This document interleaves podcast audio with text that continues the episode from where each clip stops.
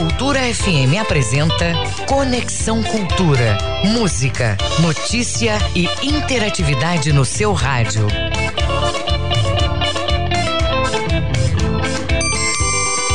8 horas mais 3 minutos. Muito bom dia, muito bom dia para você ligado no Conexão Cultura da Cultura FM e do portal cultura.com.br. Estaremos juntos, você sabe muito bem, até às 10 horas da manhã. O programa é uma produção do jornalismo da Rádio Cultura. Eu sou Isidoro Calixto e a partir de agora, atualidades, prestação de serviços, notícias, entrevistas, entretenimento e música. Tudo isso para você ficar conectado com o que se passa aqui no estado do Pará no Brasil e no mundo. Você ouvinte pode participar do Conexão enviando a sua mensagem para o nosso WhatsApp. Anote aí: 985639937. Eu vou repetir: 985639937. O nosso e-mail é culturafm@funtelpa.com.br. Conexão Cultura. Fica com a gente, porque hoje é quarta-feira, meio da semana, hoje é dia 6 de outubro. A Agência de Defesa Agropecuária do Pará alerta para os cuidados com os alimentos para o Círio de Nazaré. Estaremos batendo um papo aqui com o pessoal da Adepará. Hoje vamos falar sobre a websérie do Círio de Nazaré, que conta a história de cinco personagens que foram gravados no Círio de 2018. Teremos também uma entrevista com a secretária do Estado de Educação, a professora Eliette Braga, sobre o projeto aprovado na Alepa de reajuste salarial para os professores. Temos ainda os nossos quadros de mídia e mercado, quadro de veterinária e análise do futebol com Ivo Amaral. Música, informação e interatividade. Conexão Cultura.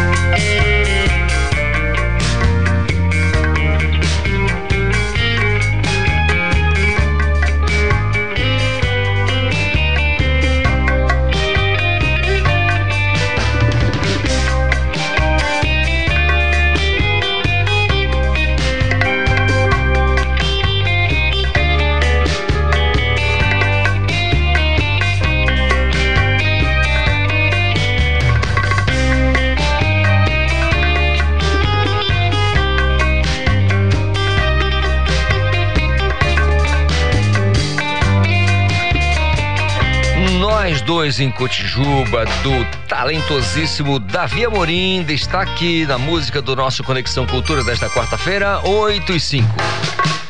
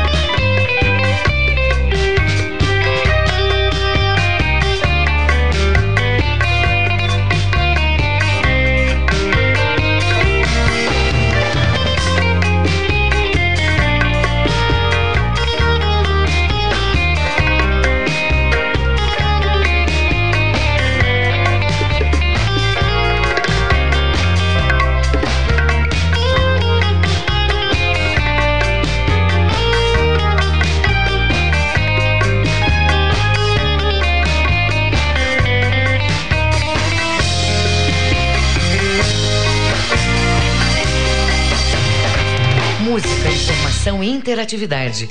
Conexão Cultura. Nós dois em Cotijuba. Pensou aí esse talento? Conhece alguém, Paulo, mais talentoso? Pelo menos talentoso como o Davi Amorim. Uma fera, né? Sabe tudo e muito mais. 8 horas mais 9 minutos. Hora da gente saber as notícias do trânsito, né? O trânsito na cidade. O trânsito na cidade. Vou chamar o meu colega que chega primeiro deixa o, o, edifício por último aqui, por derradeiro, porque ele está sempre ligado para informar melhor. Marcelo Alencar, muito bom dia. Bom dia, Isidoro Calixto, Paulo Sérgio. Um bom dia também para o nosso colega aí em Santarém, Miguel Oliveira, e para toda, toda a grande equipe do Conexão Cultura. Em especial, como sempre, eu destaco eles, que são o nosso verdadeiro patrimônio. Toda a credibilidade, respeito, aos ouvintes da Funtelpa, Rádio Cultura FM 93,7. Quem está é, na rodovia Mário Covas, na BR 316 e pretende dirigir pela Avenida João Paulo II para chegar até o centro de Belém, vai encontrar trânsito travado na João Paulo II, sentido Ananindeua, centro de Belém, é, com velocidade é, máxima de até 9 quilômetros por hora. Coisa está muito complicada na Avenida João Paulo II. Tá? Então, eu não recomendo os motoristas acessarem essa via para chegar no centro de Belém. Apesar que a João Paulo II é uma via que todo mundo pega para chegar mais rápido. Hoje a gente destaca que o trânsito está parado, totalmente parado, na João Paulo até 9 km por hora, da Tavares Bastos até na esquina da passagem Matilde. Já no fluxo contrário, segue bastante tranquilo. E a gente já registra os dois primeiros acidentes de trânsito da manhã de hoje. Atenção, motoristas que estão na BR em Augusto Montenegro e pretendem pegar a Avenida Almirante Barroso. Do entroncamento até a Tavares Bastos, na Almirante Barroso, o trânsito está parado, velocidade é, máxima de até 10 km por hora depois ele segue intenso da esquina da, da Tavares Bastos até as, as imediações da Avenida Júlio César, intenso com velocidade máxima de até 12 km por hora. E o acidente eh, de trânsito na Almirante Barroso foi registrado eh, nas imediações do segundo Batalhão de Infantaria de Selva, certo? E o trânsito segue intenso até na esquina da Governador José Malcher. No fluxo contrário do Almirante Barroso, o trânsito está bastante tranquilo. E na travessa Angostura, a movimentação de veículos é moderada, com velocidade média de 20 até 25 km por hora, mas a gente já registra um acidente na travessa Angostura, na esquina da Duque de Caxias. Esse acidente de trânsito é de leve proporções chamamos, chamamos a atenção do SAMU para dar uma passadinha na Travessa Angostura, esquina da Duque de Caxias, para verificar esse acidente. E também lá no Almirante Barroso, né, Calixto, é, nas imediações do segundo Batalhão de Infantaria de Selva é, do Exército.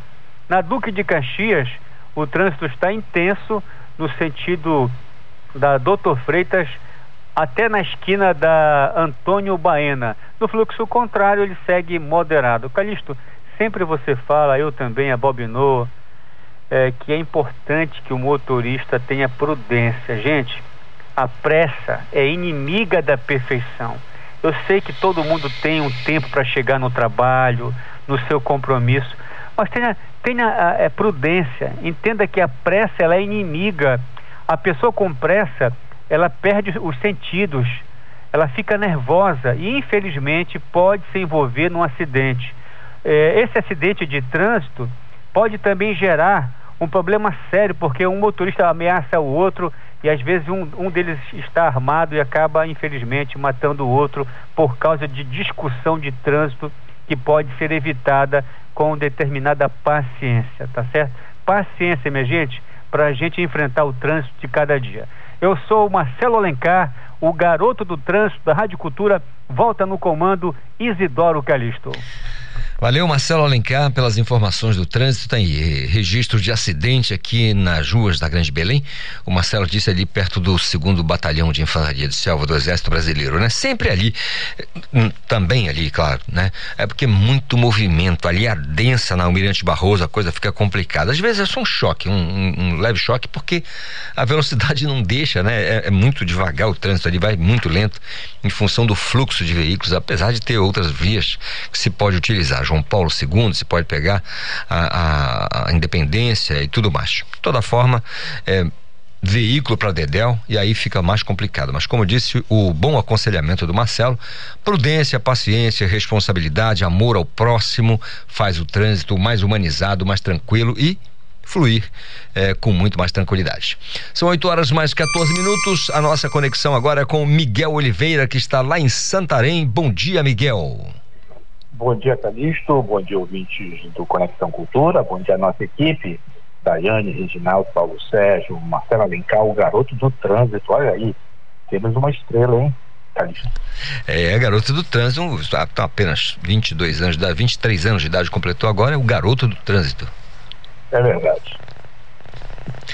Miguel, nós temos uma, uma situação em Santarém que você falava antes, porque nós temos uma proibição, quer dizer, o Poder Judiciário proibiu sepultamentos nos cemitérios públicos de Santarém. O que aconteceu para essa decisão, Miguel? Pois é, olha, não é Sucupira não, é Santarém, tá? Mais uma decisão judicial, Calixto, proibiu a, a, que a prefeitura autorizasse é, sepultamento nos cemitérios públicos. São três aqui em Santarém: Nossa Senhora dos Mártires e São João Batista, no centro da cidade, e São Sebastião, no, no bairro do Mararu, um pouco mais afastado. O juiz Cleitonei Ferreira, da Sexta Vara Civil Empresarial, Calixto, no dia 24, ele deferiu uma liminar numa ação popular de um advogado e pedia a suspensão alegando possível violação à legislação ambiental e danos à saúde pública. Né? O juiz deferiu eliminar, a prefeitura não havia sido notificada, a prefeitura só foi notificada ontem e imediatamente recorreu ao Tribunal de Justiça para tentar caçar essa liminar. A liminar está sendo relatada, pedido de revogação da liminar, o agravo do instrumento está sendo analisado pelo desembargador Luiz Neto do Tribunal de Justiça do Estado. Até o momento não tem decisão do tribunal. Por causa disso, desde ontem, Calixto, não pode haver sepultamento nos cemitérios públicos de Santarém. Santarém tem dois outros cemitérios particulares que estão funcionando e na decisão, o juiz, inclusive, determina que a prefeitura seja obrigada a pagar as despesas de sepultamentos nesses cemitérios particulares de pessoas reconhecidamente pobres se vier a falecer, ele precisa ser sepultado enquanto durar a liminar. Oi, Calixto. É, então, é, em suma, não, seria engraçado se não fosse trágico, mas é em suma a gente pode dizer que tá por esses dias você está proibido de morrer, né? Qualquer pessoa é aí. Eu, na verdade, quero continuar sendo proibido de morrer por bastante tempo. Eu ainda, também. Né, eu Apesar também. de nós ainda já estarmos chegando numa fase, é, uma faixa etária que já tem prioridade, a gente quer continuar aqui levando a boa informação. Então, a vida é maravilhosa, né? É, a vida é maravilhosa e eu não tenho nenhuma pressa em descansar. Eu vou ter muito tempo para descansar.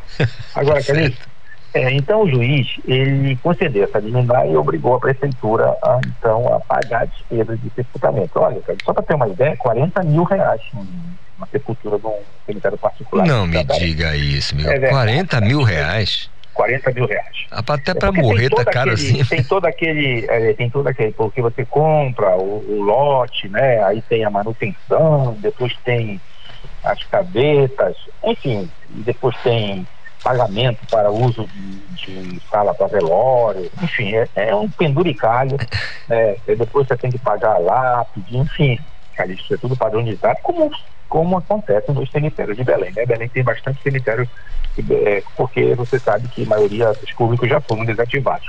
Aqui em Santarém, tem esses três, esses três cemitérios que são da prefeitura, são cemitérios públicos. A prefeitura, no recurso, isso é importante, porque é uma questão cultural e histórica. A prefeitura, ela argumenta que é, evitar uma insegurança jurídica, né, pessoas começam a ingressar na justiça individualmente, a prefeitura alega que há o direito de propriedade adquirido e perpétuo dos titulares dos jazigos dos cemitérios. E também a situação econômica da prefeitura né, e o impedimento legal de novas despesas. Por exemplo, aqui em Santarém, você sabe que esse tipo de cemitério é um cemitério que denota um caráter muito familiar e tradicional, porque as pessoas mantêm sepultados no mesmo jazigo cadeias de família, né? Já enterrou o avô, enterrou o pai e a mãe, entendeu? Os tios, é, durante muito tempo, por questões culturais, inclusive religiosas e até mesmo econômicas. Então, não estava havendo sepultamento em novas escolas. Só podia sepultar quem já tinha esses jazigos. E isso sim é que foi proibido pelo juiz. Então a prefeitura está tentando derrubar essa liminar é, junto ao Tribunal de Justiça do Estado. Provavelmente hoje se tem uma decisão. Mas desde ontem, Calixto, está proibido morrer em Santarém. Disse isso, Miguel. Proibido morrer porque parece engraçado esse tipo de situação, né? Mas isso tem a ver mais com a questão da, dos locais, é igual aqui, Miguel. Você tem acompanhado, eu tenho certeza, a questão é, do aterro sanitário, essa coisa de lixão e tudo mais. Onde colocar o lixo, onde colocar resíduos sólidos? Tem, é, são muitas áreas, né? É, muitas áreas que nós temos. Né? Porque a gente produz o lixo, né? Uhum. E depois não quer ter responsabilidade pelo destino final, né? Pois é, e o que chama atenção é que são muitas áreas que poderiam perfeitamente ser é, liberada, o próprio Estado tem condição, quando eu falo Estado eu falo é, poder público de maneira geral. Agora, às vezes fica longe, né? Você precisa colocar o lixo longe de uma população, você vai ter que ter é, veículos para isso custa caro. E quem é que quer pagar caro? Agora você deu a informação, 40 mil reais para um sepultamento, no caso aí de um, um, cemitério particular. O cara pensa assim, ah, viver tá muito caro, morrer também tá caro, então é. melhor ficar Como vivo. diria, né? Está pela hora da morte, né? Nada mais como se aplicar esse ditado popular, né? Está é, pela hora da morte. Morrer está pela hora é, da morte, Miguel. Mas vamos falar sobre vida. Vida é muito mais importante. É, sem dúvida. É, você sabe que pela, aquele, por aquele decreto 800 que foi reeditado pelo governador, o último, né? Que é, é, determinou que todas as regiões do estado passassem por bandeiramento verde, né? Permitindo praticamente todas as atividades econômicas, culturais, esportivas voltem à normal, com algumas pequenas limitações, é, a partir dessa semana está autorizado o retorno 100% presencial nas escolas da SEDUC. O que não quer dizer de que, devido a reuniões entre o conselho escolar e pais, a escola também ofereça o ensino remoto, no sistema híbrido. Né? Aquelas escolas em que todo mundo concordar, pode ter 100% presencial. E para isso, aqui na região, os profissionais de educação, os trabalhadores institutos, eles começaram a ser testados, fazer exames para esse retorno seguro à sala de aula presencial.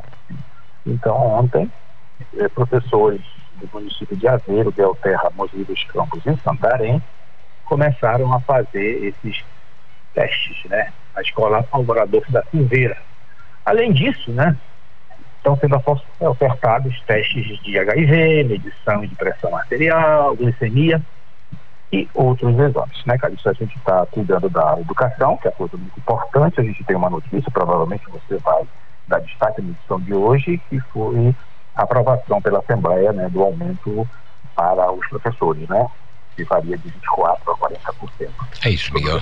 Básico, né? É isso mesmo. Então, a gente está falando de educação aqui, cuidados com a saúde dos professores e servidores, e você daí, dentro de instante, vai prosseguir com essa informação do aumento salarial, tá ali? Um grande abraço a você, Miguel Oliveira. Obrigado pela participação aqui no Conexão Cultura, direto de Santarém. A gente certamente, com a fé que temos no nosso Pai Celestial, nos falaremos amanhã, tá certo? Com certeza, Calixto. Olha, eu gostaria, inclusive, Calixto, de registrar aqui é, passagem Mirandinha localiza aí no seu GPS Belém, passagem de Irantim. Cleide mandando um abraço para todos os ouvintes do Conexão Cultura e para a nossa produção. Ela me mandou aqui pelo WhatsApp, Cleide. Legal, cara. Tá aí, que bom que você vê que a conexão acontece mesmo, né? Valeu, Miguel. Valeu, Miguel. Pela participação Até amanhã. de sempre. Até amanhã. São 8 horas mais 23 minutos. É verdade, o Miguel disse que a gente vai falar aqui dessa decisão que foi tomada na Assembleia Legislativa do Estado, né? Um projeto enviado pelo governo do Estado, no sentido de reajustar o salário dos professores. Nada mais justo, né, gente? Nada mais justo. Ah, ah, muita gente, ah, mas não é o suficiente, mas nunca vai ser o suficiente, né? Não é o ideal. Poxa, o ideal está na ideia mas o importante é que há uma iniciativa, uma sensibilidade no sentido de melhorar a vida dos professores, essa nobre classe de pessoas. 8 e 24 Acidente. Lembra do acidente lá na Avenida Nazaré? Aquele acidente que, infelizmente, lamentavelmente, deixou mãe e filha mortas ali no local, né? E o pai ficou ferido. Aliás, cinco pessoas, né? Foram envolvidas naquele acidente. Duas pessoas morreram, mãe e filha. O Alan Rocha, ele foi solto, porque ele estava preso, ele estava no hospital, saiu e já saiu para cadeia porque ele tinha um mandado de prisão preventiva. Pois é, mas ele foi solto, a justiça o liberou e vai responder ao processo em liberdade. Quem tem todos os detalhes para gente é o nosso colega João Paulo Seabra, direto da redação. Bom dia, João. Olá, bom dia, Isidoro Calixto, bom dia também aos ouvintes do programa Conexão Cultura.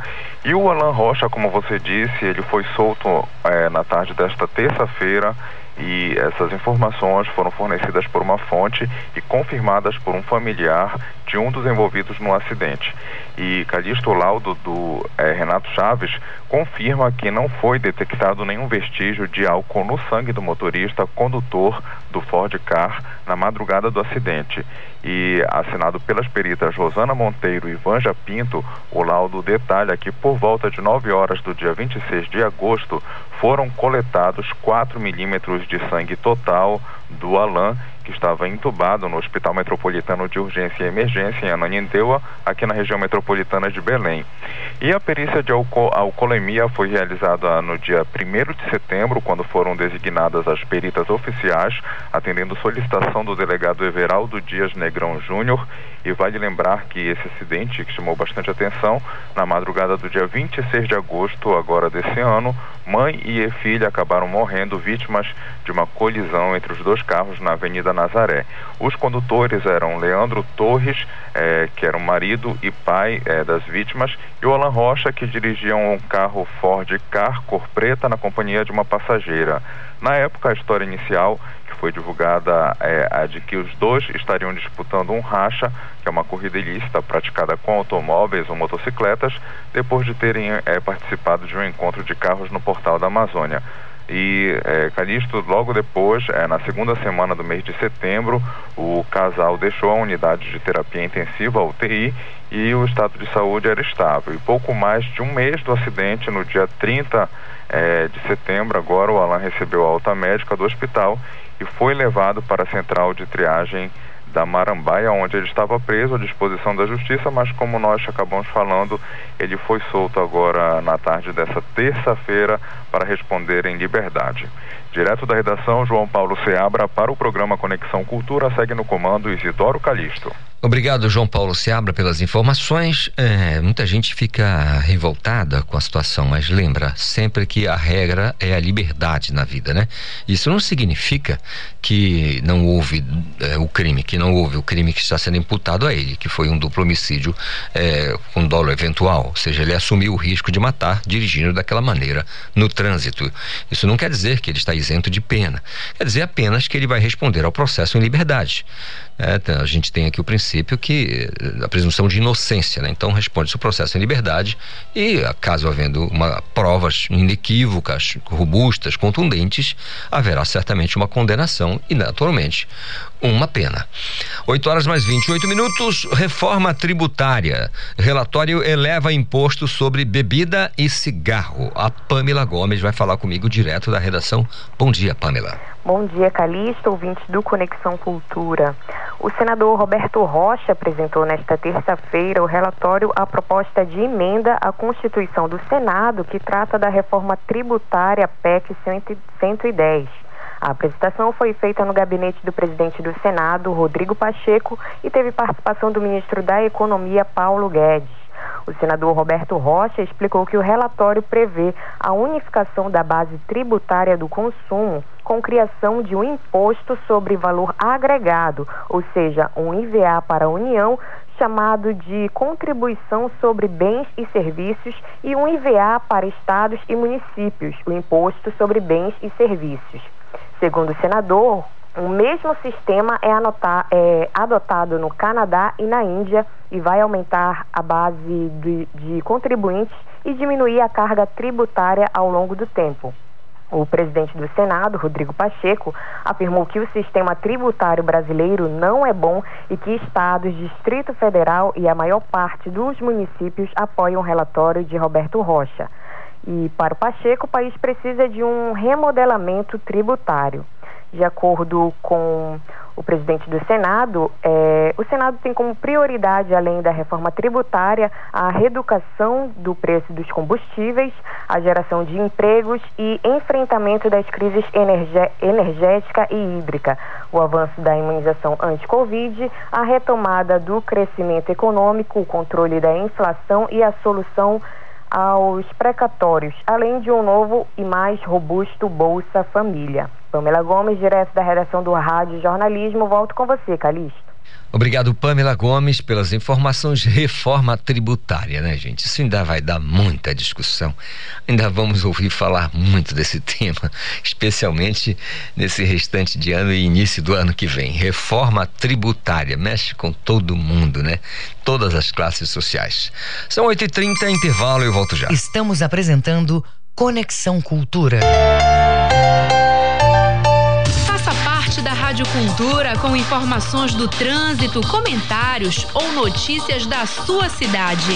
Grave seu áudio e mande para o nosso WhatsApp 985639937. 8 de outubro, sexta-feira, no Teatro Margarida Esquiva Zapa, às 16 horas. Um canto de Maria. Louvor, devoção, amor e fé. Cantado por artistas paraenses. Para nossa mãezinha de Nazaré. Sorteio de brindes uma imagem de Nossa Senhora de Nazaré.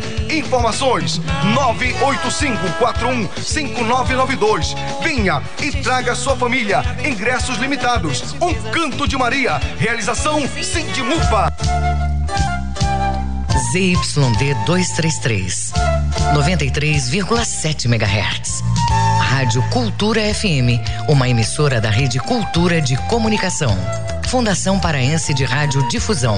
Rua dos Pariquis, 3318. Base operacional, Avenida Almirante Barroso, 735.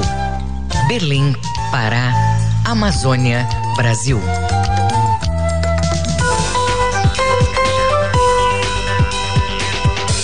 Voltamos a apresentar Conexão Cultura. Através da nossa Cultura FM 93,7 você pode participar do Conexão, você sabe muito bem, é só mandar o seu WhatsApp, a sua mensagem para o nosso 985639937. Anote aí, 985639937. Você tem um cachorrinho em casa? Você tem um gatinho? Ou alguns gatinhos, alguns cachorros? A gente, alguns diz cachorros, né?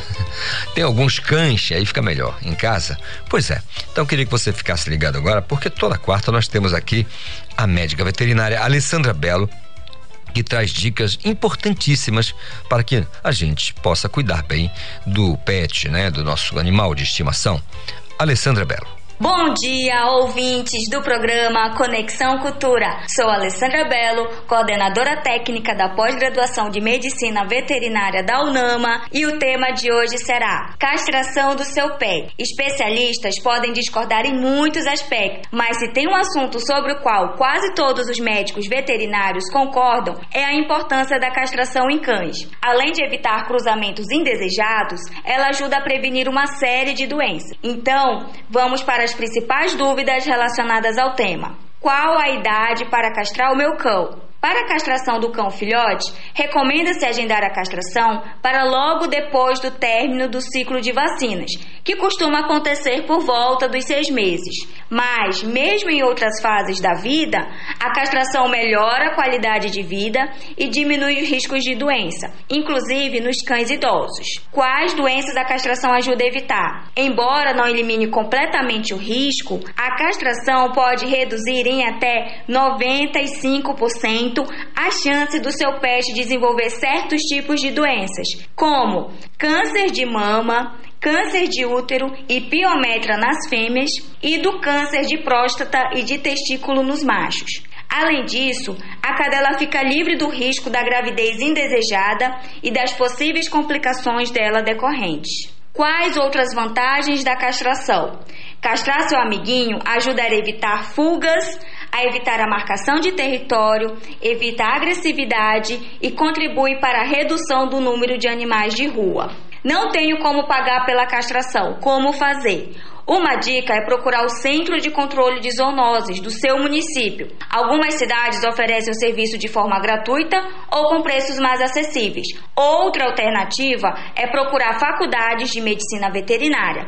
Elas também oferecem o serviço a preços mais baixos. Qualquer dúvida sobre o assunto, procure um médico veterinário. Cuide bem do seu pet. Alessandra Belo para o Conexão Cultura e até a próxima semana. Obrigado à doutora Alessandra Belo com dicas importantes aí, né? A castração é muito importante para a gente cuidar do nosso pet, do nosso animalzinho de estimação. 8 horas mais 35 minutos, há poucos dias para o segundo domingo do, de outubro e o tradicional almoço do Círio de Nazaré, a Agência de Defesa Agropecuária do Estado, a ADEPARÁ, alerta para os cuidados ao comprar ou consumir produtos sem o registro no Serviço de Inspeção Estadual, o SEI. Essa certificação garante que o produto possui controle, fiscalização e inspeção pela agência. Sobre o assunto, eu converso agora com o Dr. Wilson Saraiva, ele é responsável pela Agência de Produtos eh, Artesanais de Origem Vegetal da ADEPARÁ. Doutor Wilson, bom dia, tudo bem? Opa, bom dia, prazer. Prazer nosso falar com o senhor.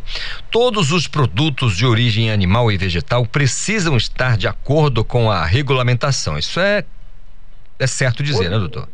Sim, positivo, né? É, pode, o que a gente pode falar é, no, caso da, no caso da qualidade dos alimentos não é somente uma questão de ter selo ou não. É, nós vivemos em um país com um sério problema de infraestrutura, o que inclui saneamento básico, e isso, isso impacta diretamente né, em melhores condições de vida de, e, a qualquer cidadão. E a possibilidade de é, fornecimento de alimentos seguro a todos. Há algumas discussões que envolvem questões sociais e até culturais é, nesse caso, são adicionadas questões técnicas e também normativas. Então, assim é importante diferenciarmos o produto artesanal do produto caseiro. É, quando nós falamos de artesanal, intuitivamente, remetemos a um produto com características únicas, peculiares feito por um profissional com altíssima habilidade, que busca matérias-primas de qualidade superior, resultando em um produto de qualidade também superior.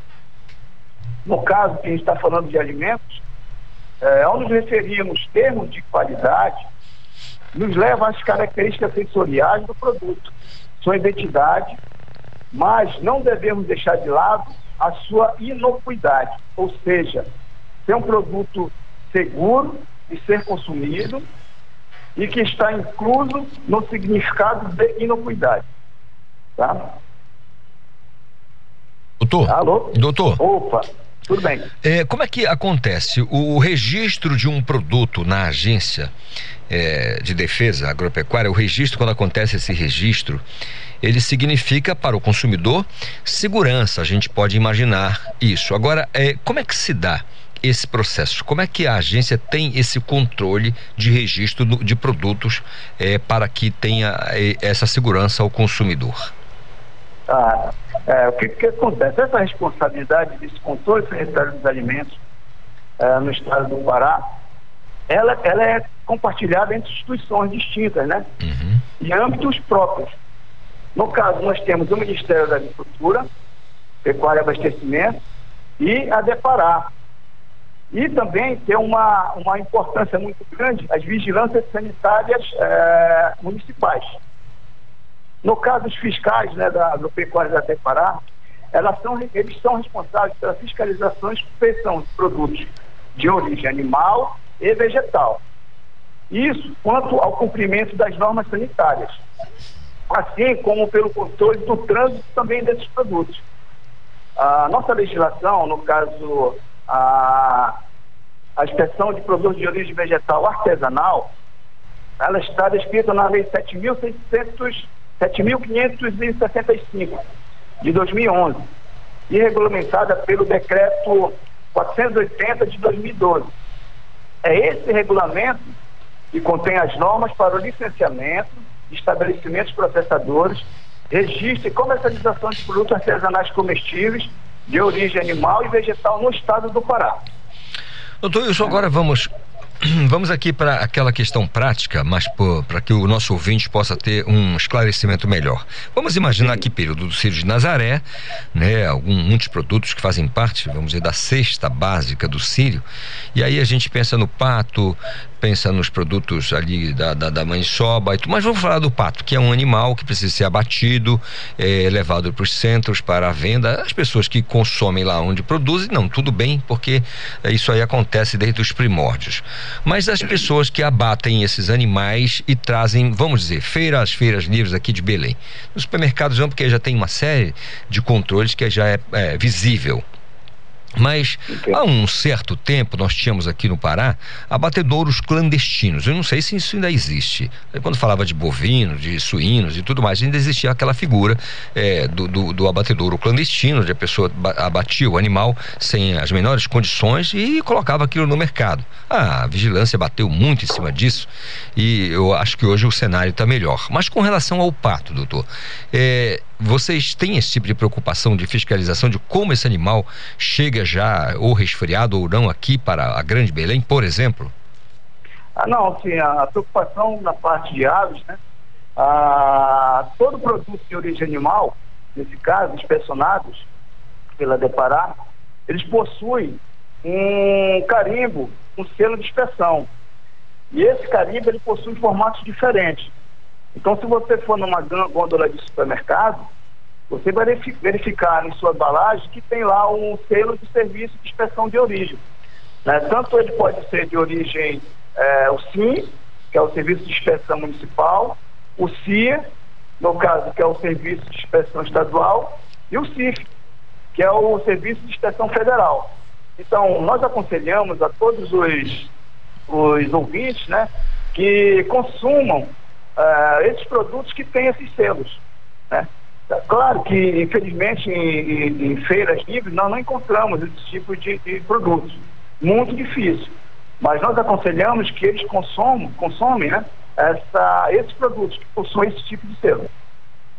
Muito bem, doutor. Agora, esclareça pra gente. Se a gente for aqui numa feira qualquer, aqui do centro, a gente vai encontrar vários pontos eh, onde tem animais vivos patos, galinhas, perus, enfim, animais, eh, aves. E, e, nesse caso, independentemente do período que estamos vivendo, porque isso acontece é. durante o ano inteiro, não é só no Sírio, como é que acontece aquele controle? Existe um controle para aquele animal ali, que ele está posto à venda? Às vezes o abate acontece até ali mesmo, naquele local. Como é que é esse controle naquele, naquele espaço? É, na, na, verdade, em feira livre, é, a deparar, a gente, nós não podemos atuar. Uhum. A gente, geralmente, nós fazemos ações em conjunto com a vigilância sanitária. Entendido. Né, dos municípios. Então, nós fazemos ações, orientamos o, o quem está vendendo, né, mas isso é, diretamente né, é a vigilância sanitária municipal que a gente dá apoio para eles. É, mas quanto ao controle é, desses animais no trânsito, a gente exige, no caso, né, foi uma grande quantidade de animais sendo transportada, é, tem uma a chamada Guia de Trânsito Veget... Guia de Trânsito Animal, que é GTA. Uhum. Todo e qualquer animal, animal sendo transportado precisa dessa guia. Dependendo, existe no caso de aves uma certa quantidade. Né? No caso do pato, se ele vir é, numa, num transporte e certa uma quantidade, a, a gente exige que tenha a guia de trânsito animal. Muito bem. Agora, doutor, com relação a essa eh, o trabalho de vocês, eu imagino que é importante, o senhor falou isso aqui no começo da nossa conversa, a própria participação do consumidor, né? Ele precisa observar, não pode comprar de qualquer maneira, né? Se tem um selo, a, a, a forma que o produto está acondicionado, tudo isso é, é, é importante que o, consumidor também observe, né? Isso, isso, positivo. Porque a, a Aí, no caso da, voltando à inspeção vegetal, ela é uma importante ferramenta né, para salvaguardar o interesse público.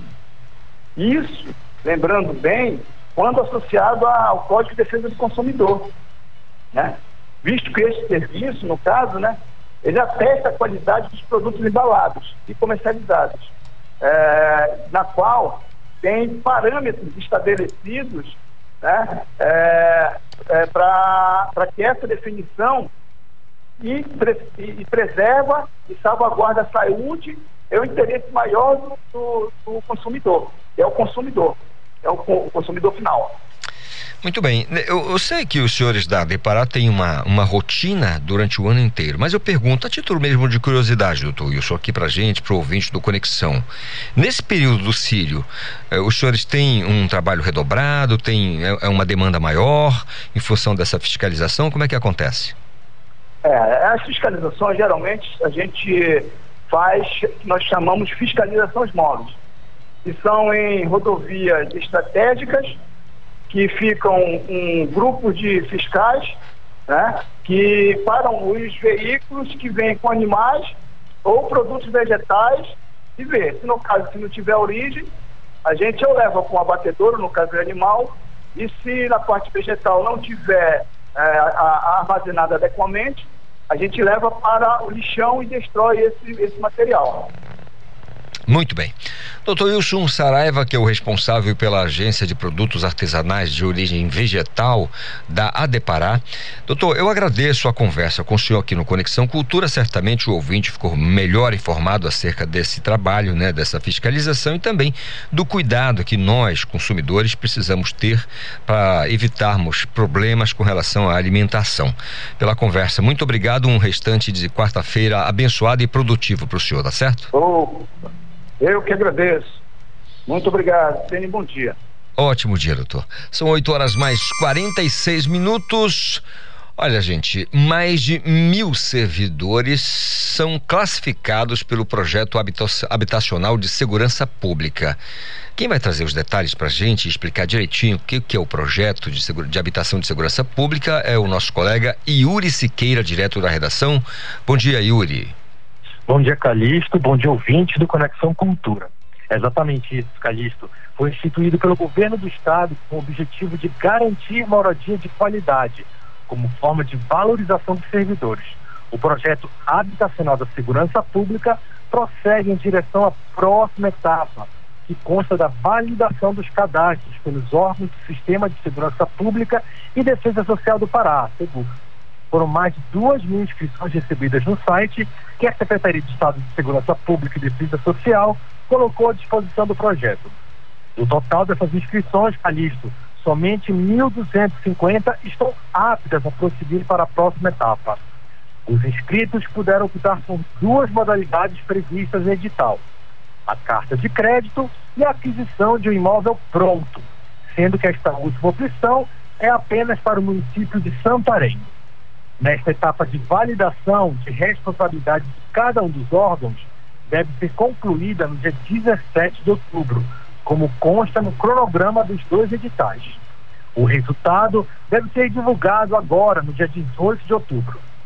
A listagem com servidores selecionados vai ser encaminhada à Coab para análise e aprovação.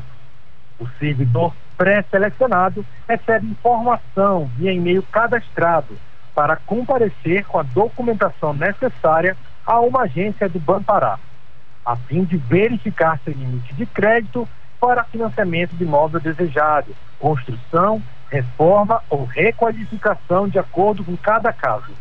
Eu sou Yuri Siqueira e volto daqui a pouco, Calixto. Valeu, Yuri Siqueira, direto da redação, com as informações. Aí são mais de mil servidores classificados no, pelo projeto né, de, a, de habitação da segurança pública. São habitações para servidores ligados diretamente à segurança pública. É inconcebível, muitas vezes, o policial que mora lá naquele hum, local difícil, distante, onde muitas vezes está o delinquente, a pessoa que pratica o crime, ele vai para o centro, trabalha, depois volta para habitar ao lado do criminoso. Faz algum sentido? Não faz nenhum sentido, né? É preciso ter aí um, uma sensibilidade um pouco maior com relação a isso e pelo jeito está acontecendo, graças a Deus. São 8 horas mais 48 minutos. Quarta-feira tem o quadro Mídia e o Mercado com Rodolfo Marques. Um abraço para você, um abraço para os ouvintes da Rádio Cultura, programa Conexão. É sempre um prazer estarmos aqui às quartas-feiras representando a coluna A Mídia e o Mercado.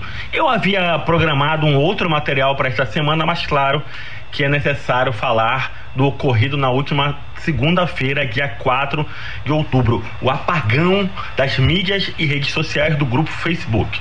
O Facebook, o Instagram e o WhatsApp cerca de sete horas fora do ar para clientes do mundo inteiro. Um problema técnico, obviamente.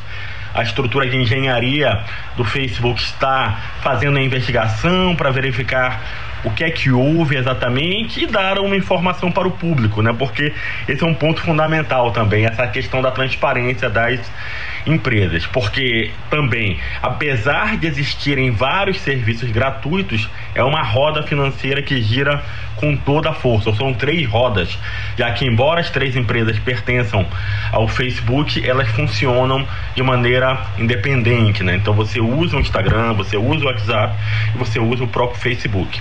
E se a gente for buscar na história, né, o Facebook é a primeira empresa do grupo, surgiu ali entre 2004 e 2006, um grupo de estudantes, inclusive havia um brasileiro envolvido no processo, um outro bilionário, Eduardo Saverin, que hoje atua em outros segmentos também ligados à tecnologia, e o Mark Zuckerberg como principal líder do processo. Quem quiser saber um pouquinho mais da história do Facebook tem como tem a possibilidade de ler a obra Bilionários por Acaso, do Ben Method, que conta um pouco dos e que baseou a formatação do filme, que veio alguns anos depois, 2009, 2010, chamado A Rede Social, em que aparecem outros personagens. Por exemplo, o Eduardo Savorin é vivido pelo Andrew Garfield, o próprio Mark Zuckerberg é vivido pelo J.C. Westenberg, o, o Sean Parker, né, que foi criador do Napster e se tornou posteriormente sócio do Facebook, é vivido pelo Justin Timberlake, então vale muito a pena. Mas falando do ocorrido na segunda-feira, houve essa pane geral. Aqui no Brasil nós sentimos por volta do meio-dia, meio-dia e meia. Eu particularmente estava né, em um deslocamento e tentei mandar mensagens pelo WhatsApp, ficou com aquela mensagem rodando, rodando e não saía do meu aparelho. Fiquei na dúvida, liguei, religuei, desliguei o meu aparelho, mas depois aí é um outro ponto interessante. Eu fui saber da informação primeiramente pelo rádio, né? Ouvi aqui na Rádio Cultura, ouvi em outras emissoras e tive acesso à informação e depois complementei pelos portais na internet para saber o que realmente estava acontecendo. Então, como é um ponto interessante, como é que volta para algumas mídias mais tradicionais ou outras mais modernas como a internet, mas em formatos mais convencionais como os portais, né? Fora das redes e das mídias sociais. E claro, eu também li alguma coisa no Twitter, que é um outro grupo empresarial. Então, esse é um ponto interessante. O outro, o prejuízo financeiro. Né? O Facebook teve um prejuízo de cerca de 6 bilhões de dólares nessas 7 horas de pane e o, o Mark Zuckerberg perdeu o cargo aí, perdeu a posição cargo entre aspas, né? A posição de ser o quarto mais rico do mundo. Perdeu essa posição para o Bill Gates. Caiu ali uma posição aí da marca, né? Da, na, no encargo aí dos bilhões. E o terceiro e último ponto fundamental foi durante esse período nós exercitamos uma, uma comunicação mais presencial, entre aspas, ou uma comunicação mais humanizada. Ligar para nossa mãe, ligar para nosso pai, nossos amigos, um contato presencial com o distanciamento necessário, já que as três, que são três das cinco principais redes do mundo, estavam fora do ar. Então eu queria fazer esse registro porque, de fato, no âmbito da mídia e o mercado, esse foi o fato mais importante da semana. Um grande abraço a todos. Semana que vem eu volto. Professor Rodolfo Marques para a Rádio Cultura. Obrigado ao professor Rodolfo Marques no quadro A Mídia e o Mercado, sempre às quartas-feiras aqui no nosso Conexão Cultura. São 8 horas mais 53 minutos. Bom dia, Daiane. Bom dia, Isidoro Calixto. Bom dia, ouvintes do Conexão Cultura. Semana de Sírio, né, Calixto? Aí tem aquela coletiva com todo a, o planejamento sendo divulgado. Né? Exatamente. A Secretaria de Segurança Pública e Defesa Social do Pará, Segup, concede entrevista coletiva à imprensa sobre a Operação Sírio 2021. A entrevista será às duas horas da tarde desta quarta-feira no plenário Paulo Sete Câmara, no prédio da Secretaria. A coletiva será conduzida pelo titular da Secretaria, o delegado Alan Machado e terá a presença de todos os gestores da segurança pública estadual. Na ocasião, serão apresentados os planejamentos operacionais de cada instituição que desenvolverá ações de prevenção e ostensividade no período da quadra Nazarena. Então, a gente vai ver a quantidade de agentes envolvidos para garantir a segurança tanto da população paraense quanto do turista que vem à capital viver o Círio de Nazaré.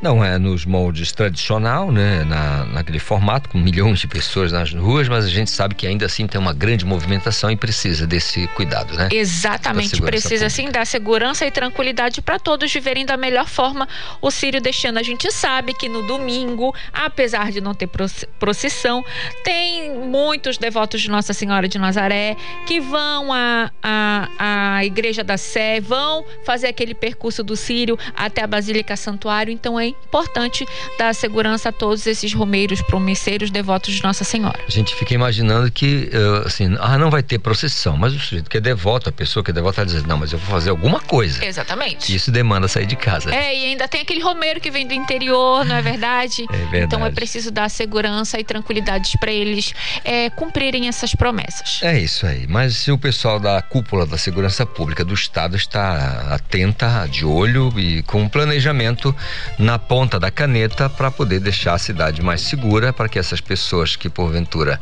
desejarem fazer suas manifestações dentro do que é permitido pela legislação e de acordo com a orientação das autoridades da área da saúde, possam fazer com tranquilidade. 8 horas e 55 minutos. O trânsito na cidade. O trânsito na cidade é com o garoto Marcelo Alencar. Exatamente, Calixto. Trânsito bastante tranquilo na Avenida Governador Magalhães Barata. Trânsito também segue bastante tranquilo na Rua Boa Ventura da Silva e também na Rua Domingos Marreiros.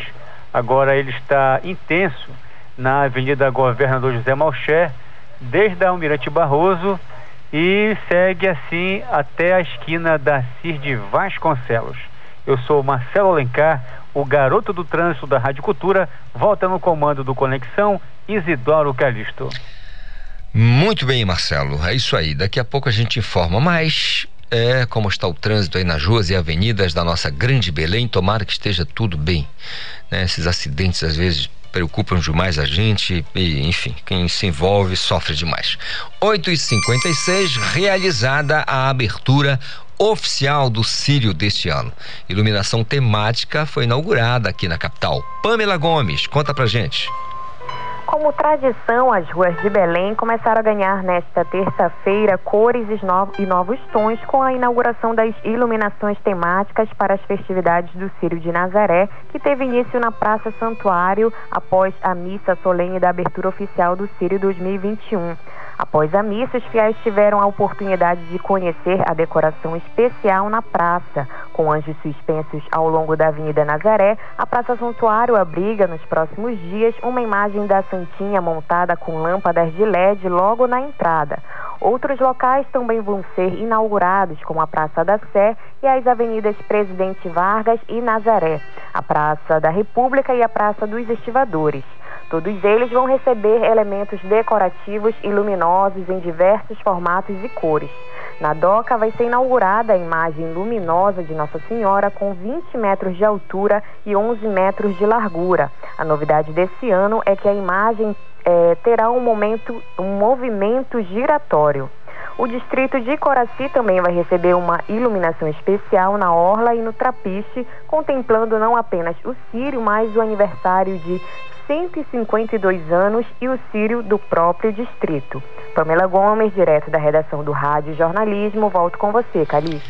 Obrigado, Pamela Gomes, pelas informações. São 8h58 e tomara né, que esse período encontre você com o coração aberto, né, com aquela vontade sempre muito grande de ser feliz, de ajudar as pessoas, é, ficar bem com a família, com os amigos, no trabalho, enfim, no trânsito que a gente sempre diz aqui é um período que as pessoas param um pouco mais para refletir. Nós, de maneira geral, paramos para refletir sobre o que acontece na nossa vida.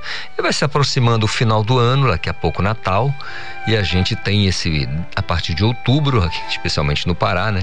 Esse período de maior reflexão. Tomara que isso seja eh, para todo mundo, que a gente tenha essa possibilidade de fazer isso com tranquilidade, de melhorar o nosso relacionamento com as pessoas, porque falávamos ainda mais cedo aqui no, na, na, na, nos nossos corredores, duas coisas que nós temos na face da terra que só serve se for compartilhado.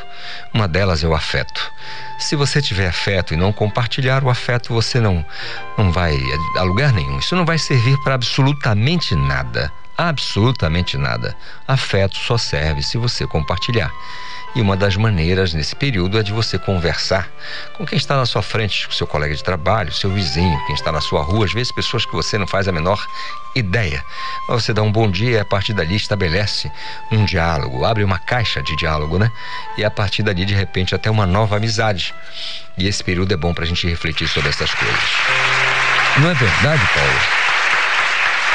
Olha, é verdade. Você às vezes precisa só de um oi Olá, tudo bem? Bom dia, como vai? Né? E a partir daí começa de repente uma ótima amizade. É um relacionamento pode acontecer também. Nove em ponto. Eu volto já já. Estamos apresentando Conexão Cultura. Usar máscaras, lavar as mãos e usar produtos com ação antiviral continuam sendo importantes mesmo depois da vacina. São hábitos que devem ser mantidos para evitar que as variantes do vírus entrem pela nossa porta. Proteja-se do coronavírus. Cuidar da sua saúde é proteger a todos. Cultura, rede de comunicação. Cultura FM Aqui você ouve música popular paraense. Nosso amor que eu não esqueço e que teve seu começo. Música popular brasileira. Alguém me disse que tu andas novamente. De novo amor, nova paixão. Cultura FM 93,7. ZYD 233, 93,7 MHz. Rádio Cultura FM, uma emissora da Rede Cultura de Comunicação. Fundação Paraense de Rádio Difusão. Rua dos Pariquis, 3318. Base operacional, Avenida Almirante Barroso, 735. Berlim, Pará, Amazônia, Brasil.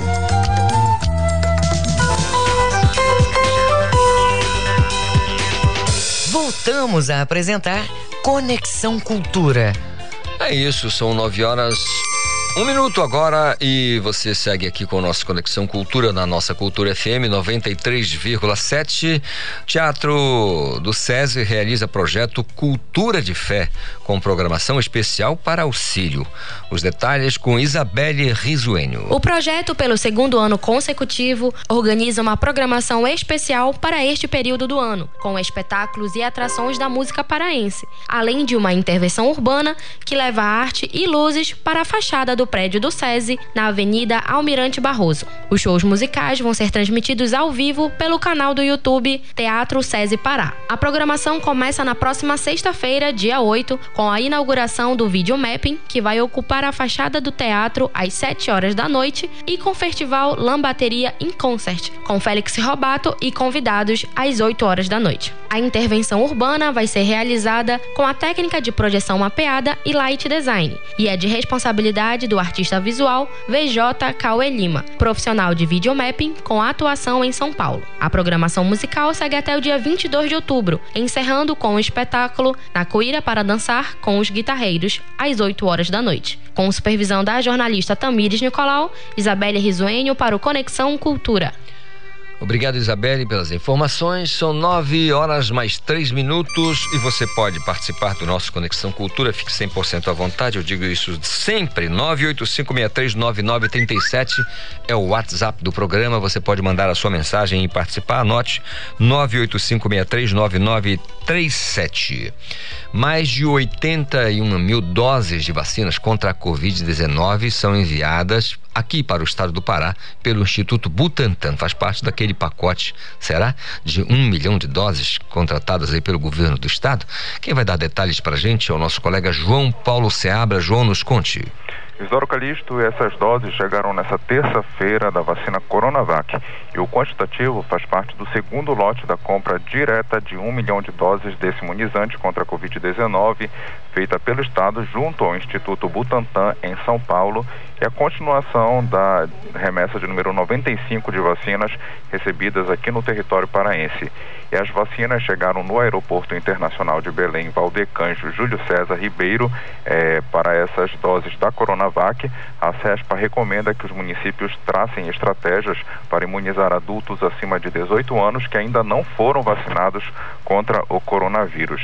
E a equipe de logística da CESPA recebeu as vacinas no aeroporto e organizou o envio aos centros regionais de saúde para distribuição aos 144 municípios paraenses. O envio será feito ao longo dessa semana por meio de transporte terrestre, aéreo e fluvial e contará com todo o apoio da Secretaria de Estado de Segurança Pública e Defesa Social, SEGUP, e realizada em meados de setembro desse ano, Calixto, para lembrar, a aquisição direta de vacinas eh, contra a Covid-19 pelo governo estadual não envolveu o Ministério da Saúde e foi feita em conjunto com outros quatro estados brasileiros, que são Ceará, Espírito Santo, Piauí e Mato Grosso. O objetivo é complementar o Programa Nacional de Imunizações. E em dados atualizados até essa terça-feira, Calixto, para realmente é, tornar de conhecimento da população. O vacinômetro da CESPA indica que o Pará já recebeu 10 milhões 821 mil 145 doses de imunizantes do Ministério da Saúde e outras 450 mil doses enviadas pelo Instituto Butantan. E no site do vacinômetro, a população pode acompanhar o quantitativo dos tipos de vacina recebidos pelo Estado, tanto Oxford, AstraZeneca, Coronavac, Sinovac, Pfizer e Janssen, bem como o número e o percentual de vacinados doses aplicadas e o desempenho dos 144 municípios na imunização. Direto da redação, João Paulo Seabra, para o programa Conexão Cultura, segue no comando Isidoro Calixto. Obrigado, João Paulo Seabra. Outra notícia muito legal agora. A Assembleia Legislativa do Estado aprovou ontem o projeto de lei que reajusta o salário, o salário dos professores aqui do Estado do Pará. O salário base teve um aumento de cerca de 40%. Eu vou conversar com a, a titular da SEDUC, a professora Eliette Braga. Bom dia, professor professora, tudo bem? Bom dia, Isidoro. Prazer estar falando para a Rádio Cultura. É, sem dúvida nenhuma, um momento muito importante para a educação. O governador Helder Barbalho enviou o projeto à Assembleia Legislativa e parece que em duas votações os deputados então aprovaram o projeto, foi isso? Isso, exatamente, exatamente. Está aprovado é, pela LEPA.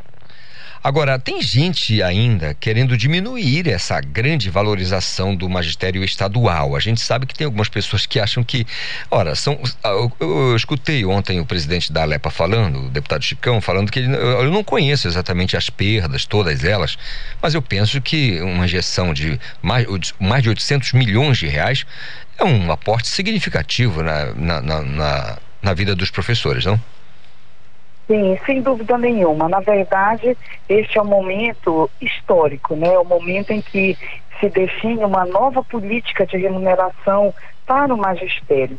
E essa nova política, ela pensou não apenas no presente, na melhoria da remuneração como um todo para todos os professores, mas também no futuro, preservando essas melhorias para que as pessoas, os professores, esses grandes profissionais responsáveis por tudo aquilo que a, a educação representa enquanto desenvolvimento, pudessem levar para as suas aposentadorias. É, uma, é um momento novo é, para nós, é no, são novas sistemáticas, mas a gente gostaria de ressaltar: nós iniciaríamos essa nova política pagando é, um novo vencimento, um vencimento base que inicia em 2.886 e dependendo do piso e dependendo da faixa onde o professor está enquadrado, pelo seu nível e pela sua classe, ele poderá chegar a um vencimento base de R$ 3.204. Sobre este vencimento, não haverá qualquer tipo de alteração para a gratificação do SOME, para a gratificação de escolaridade, de educação especial, do risco de vida, da progressiva. Isto não muda, isto permanece inalterado. Também é, continuamos pagando as aulas suplementares. Desta forma, é, então, nessa nova sistemática, as aulas suplementares serão calculadas sobre o novo vencimento base e será pago desvinculando do total do salário, mas o servidor recebe a aula suplementar apenas porque até já há uma decisão jurídica neste sentido, ela não tem efeito vinculante. Em relação a duas gratificações, que é a gratificação do magistério, que passa a ser uma vantagem pessoal para o servidor. Se ele ganha hoje 200 reais de gratificação de magistério, ele continuará percebendo e fazendo jus a isto. E também a gratificação de titularidade, que é um incentivo para que a pessoa possa se qualificar, ela possa ter especialização, mestrado, doutorado. Continuaremos pagando também igual ao que se paga hoje, o valor será o que você recebe no seu contra-cheque hoje, com a garantia, Isidoro, de que é, em reajustando todo o salário dos servidores que todo ano acontece é, no Estado, esse, esses reajustes, esses, esse, é, essas gratificações também sofrerão reajuste. Com um detalhe, a lei no seu artigo 7 ela tem um, é, um dispositivo muito interessante, porque ela está preservando o salário e os vencimentos de cada professor, proibindo que haja qualquer tipo de pagamento a menor.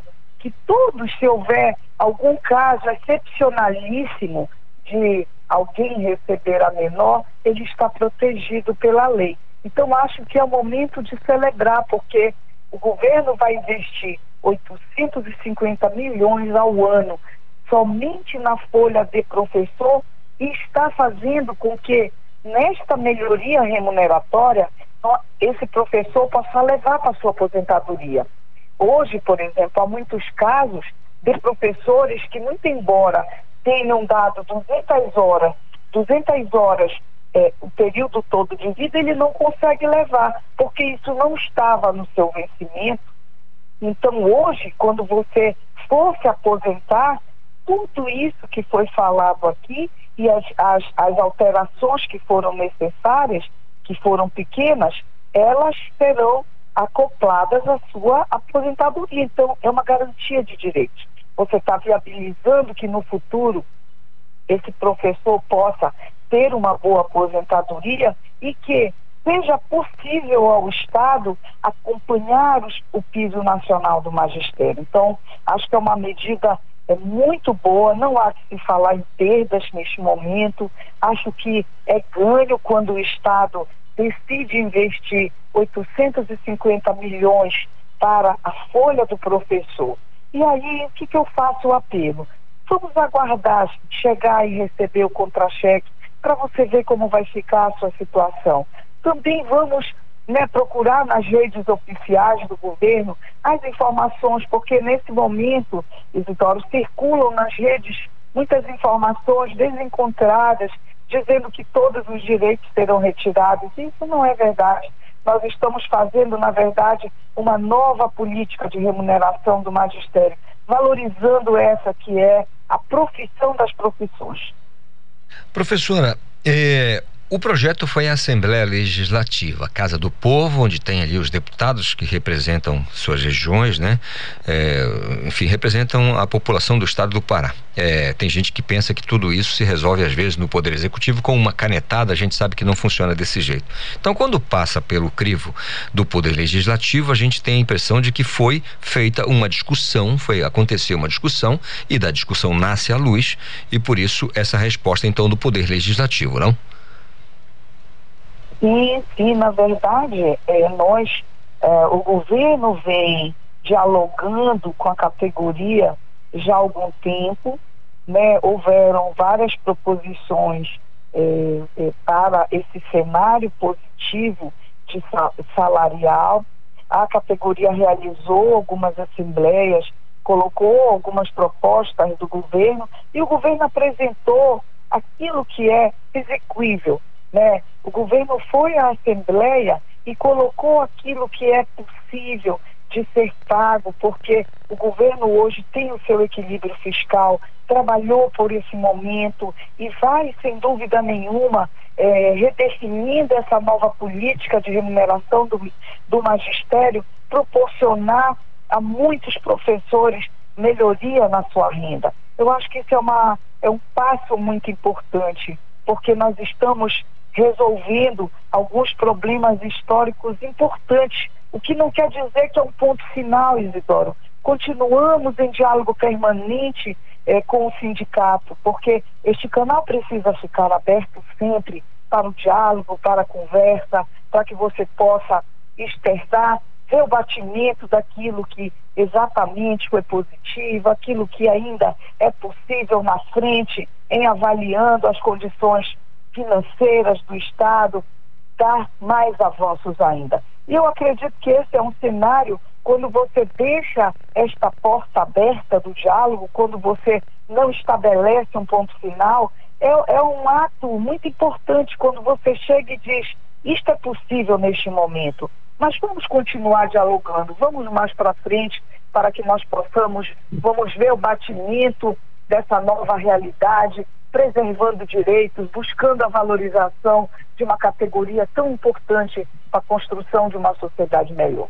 Professor Eliette, só para a gente esclarecer, quando a senhora diz que os professores, né, essa nobre classe de pessoas, precisa esperar né, o contra-cheque para dar uma olhada, para ver o que realmente aconteceu, a senhora disse, a senhora fala isso em função de muitas fake news, né, muitas mentiras que são é, propaladas através da internet, muita gente falando coisas que, na verdade, perdas, a senhora falou de perdas, muita gente falando disso, então eu entendi que o professor, ele deve esperar, então, o contra-cheque para olhar o que aconteceu, verificar direitinho, porque nem todo professor tem a, a mesma informação. Vamos dizer, o professor que está lá em Xinguara, lá em, Gurupá, lá no, né, essa foi uma medida que a, a, alcança os professores da rede estadual.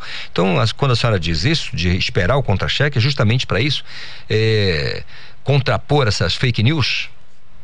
Exatamente, né? Não está sendo tirado, retirado nenhum tipo de direito. Se falou que o governo retirou o vale alimentação. Isso não é verdade.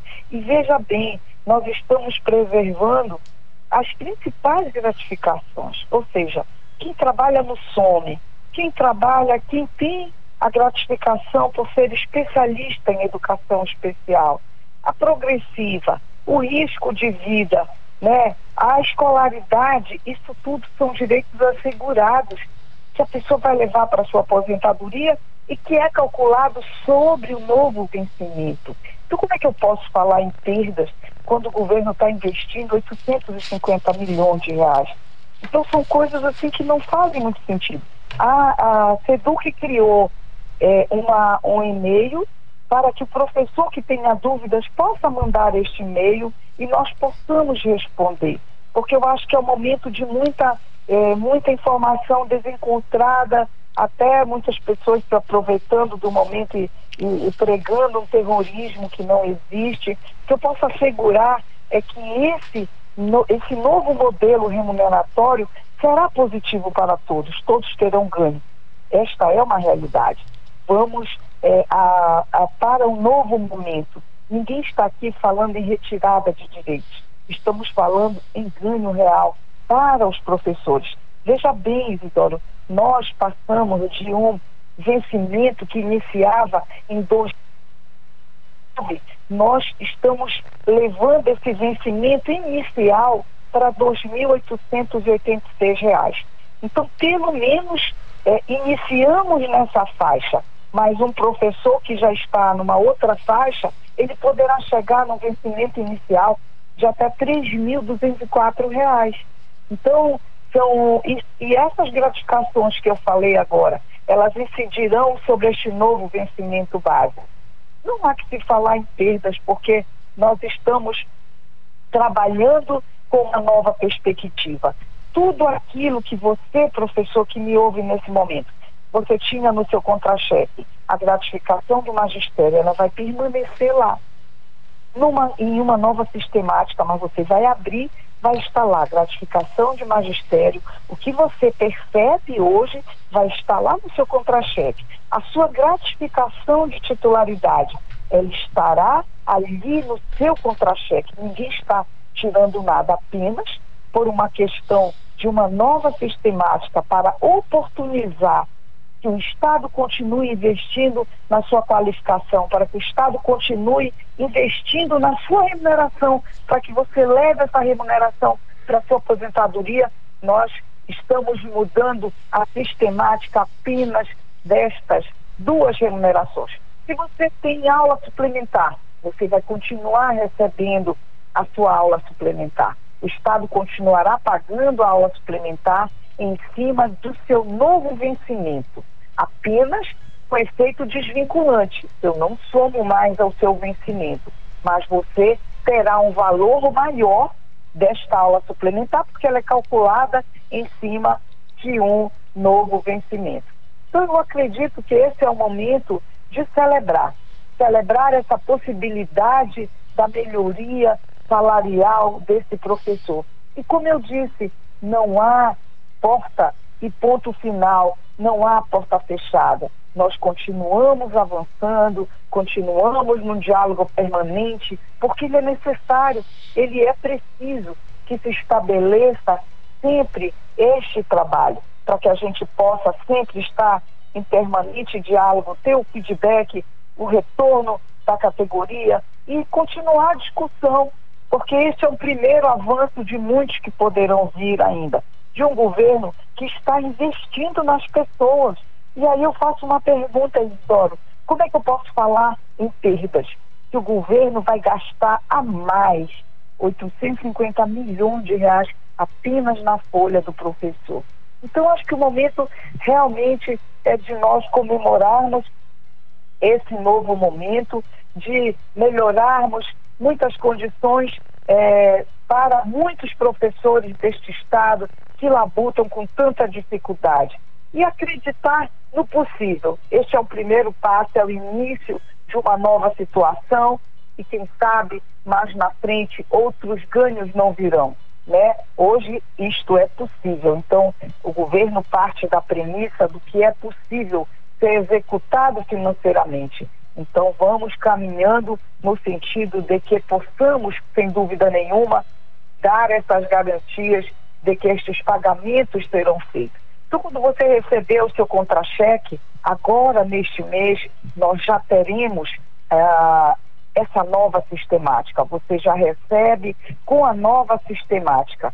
E a partir da nova sistemática, você vai poder verificar se o governo realmente tirou algum benefício, não tirou nenhum tipo de benefício, criou uma nova, nova forma eh, de cálculo apenas em duas gratificações, preservando o direito, mantendo aquilo que se ganha hoje com a garantia do reajuste anual e também com uma cláusula na lei garantindo que ninguém ganhará menos do que ganha hoje. Muito bem, professor Eliette Braga é titular da SEDUC. Professor, eu agradeço por essa conversa, por esses esclarecimentos, ao mesmo tempo também que a gente eh, parabeniza aí a iniciativa da Alepa, do, de todos os deputados que trabalharam, na, se debruçaram sobre o projeto para analisar e votar e, o mais importante, aprovar o projeto de lei, certamente para a melhoria da remuneração dos professores do estado do Pará. Professor Eliette, pela atenção da senhora, muito obrigado. Um restante de dia abençoado e produtivo para a senhora, tá bom? Tá certo. Eu te agradeço a oportunidade, também agradecendo a Lepa e que, sem dúvida nenhuma, esse é o momento é, que o governo dá uma demonstração inquestionável da, da, da sua, do seu crédito ao magistério, da sua gratidão a tudo aquilo que os professores fazem pelo desenvolvimento da sociedade. Tá certo, professora. Muito obrigado mais uma vez. São nove horas mais 23 minutos, portanto, aí aprovado o projeto de lei enviado pelo governo à Alepa, que com um aumento entre 24% e 40% aos professores. Tem gente insatisfeita? Tem. Sempre vai existir. É, o mundo, o mundo é assim, vai ter sempre gente insatisfeita, mas é, é, é o projeto precisa ser feito daquela maneira que possa ser executado. Não adianta aprovar uma lei que não né, seja inexequível. Agora eu xinguei aqui no rádio, né? Mas é, é possível fazer? Então vamos fazer. Precisa fazer muito ainda? Precisa, mas aí tem que ter a estrutura para isso, tem que ter lastro para esse tipo de situação, né? Vamos torcer para dias melhores, claro, futuro. 9 e 23 Senado aprova novo marco legal das ferrovias. Yuri Siqueira, me conte. Oi, Calixto, estou de volta aqui com essa informação super importante. O Senado Federal aprovou ontem um projeto de lei e um novo marco legal das ferrovias brasileiras. O texto trata de novos instrumentos de concessão ou autorização, além de exploração de ferrovias em regime privado, tanto em nível federal quanto estadual e municipal. Na prática, são diretrizes para a expansão do setor ferroviário no país. Agora, o projeto segue para a Câmara dos Deputados. O projeto também prevê que o transporte ferroviário em regime de direito público pode ser executado diretamente uni pela União, estados e municípios, ou indiretamente por meio de concessão ou permissão. Mas a execução direta do transporte ferroviário pela União ocorre apenas quando for necessário garantir a segurança e a soberania nacional, ou em caso de relevante interesse coletivo. O marco legal aprovado nesta terça-feira oferece a possibilidade de um operador ferroviário de passageiros contar com outros imóveis próximos à linha para ajudar na tarifa e diminuir a necessidade de subsídio estadual, estatal, desculpa, Calixto. Eu sou Yuri Siqueira, direto da redação do Rádio Jornalismo e volto com você. Obrigado, Yuri Siqueira, pelas informações. É uma boa discussão, né? Questão da, da, do marco legal das ferrovias. Aconteceu aí o marco legal é, das terras indígenas e a discussão segue. É, no, bom, aí a casa revisora será a Câmara dos Deputados. O Senado a, a, que inicia a, essa discussão com relação às ferrovias. Ainda bem que existe uma Câmara, uma Câmara revisora quando a, o Senado inicia, a revisora é o Congresso, aliás, a Câmara dos Deputados, e, e vice-versa. E é por isso que está lá em Brasília, o Senado, os senadores da República e os deputados federais. Bom, você sabe muito bem, você que acompanha a programação da Funtelpa, que às duas da tarde nós temos o Sem Censura Pará. E quando isso acontece, e isso acontece de segunda a sexta, nós temos aqui os destaques do programa com a Lidiane Albim. Bom dia, Lidiane. Tudo bom, Calixto? Bom dia. Tudo em paz contigo? Tudo, tudo O Sejo está se aproximando, né? Hoje já é quarta-feira, o meio da semana, e no domingo você vai comer aquele pato no tucupi. A maniçoba. Maniçoba prefere Sim, maniçoba? É, prefiro. É já, sim.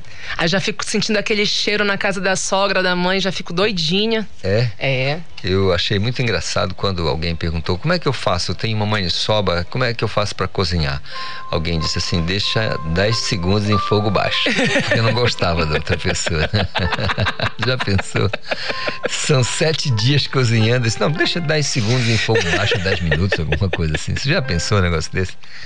É, o sujeito não é sabe, naturalmente paraense, né? É. Pra perguntar quanto tempo fica cozinhando a maniçoba. E, olha, e a gente tá com um fundo musical tão tão, tão Mas bonitinho, é né? Pra gente falando de uma coisa assim tão séria, Calixto. É né? verdade. Né? Bom, como não tem pergunta criminosa hoje, vamos direto ao Não, na verdade, o que foi criminoso foi o que aconteceu segunda-feira, né? foi. Com o WhatsApp, Calixto, que WhatsApp, Instagram e Facebook deixou o mundo inteiro desesperado, sem conexão com os outros, né? Eu imagino que haverá uma discussão sobre eh, a rede social, as redes sociais na vida das pessoas. Sim, com certeza, porque isso fez, assim, já, já tinha, já houve um, uma- um apagão em 2015 no WhatsApp, em 2019, mas esse parece sim que, te- que foi considerado o pior, porque atingiu outros países, então assim, já, já é considerado realmente o maior de todos, e isso mostra também o quanto que nós estamos dependentes dessa, desse- dessa comunicação virtual, né?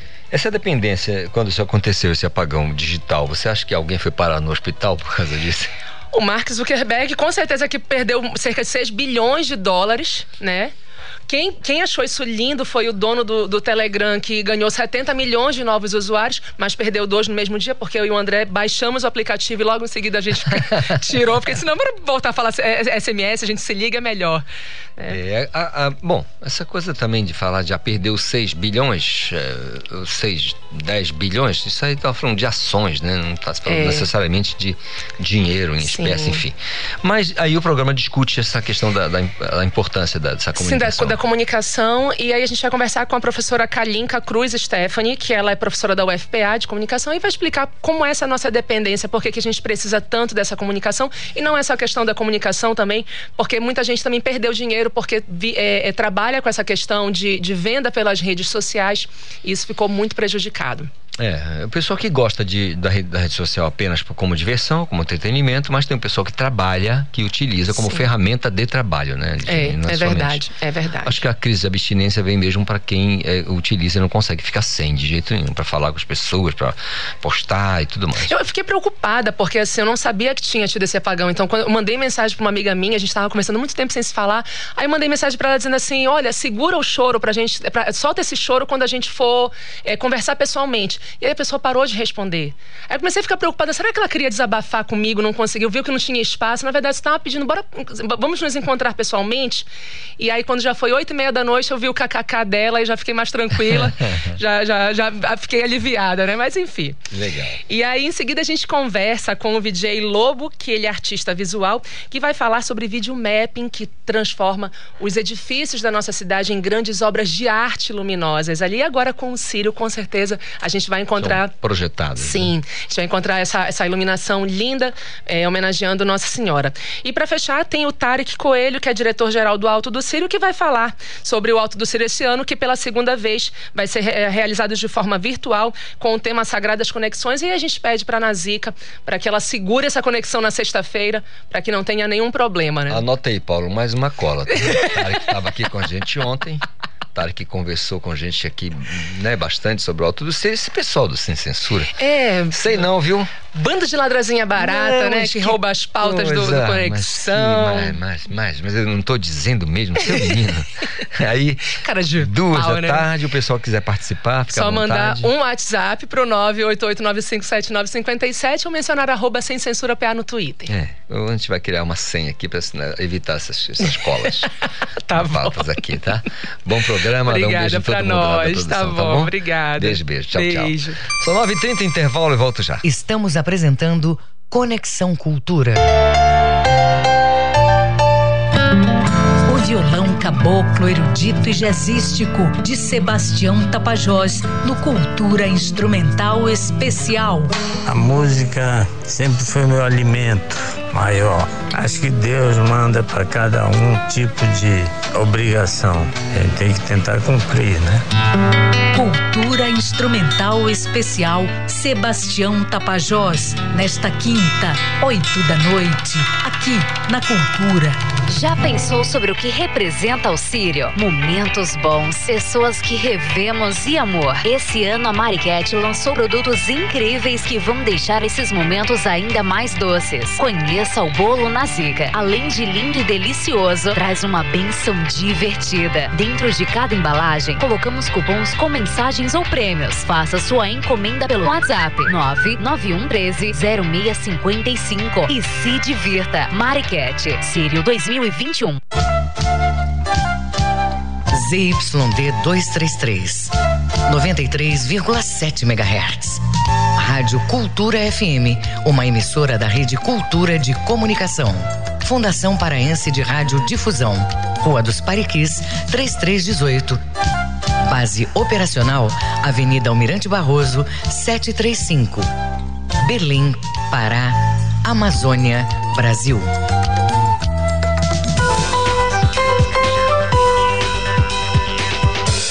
Voltamos a apresentar Conexão Cultura.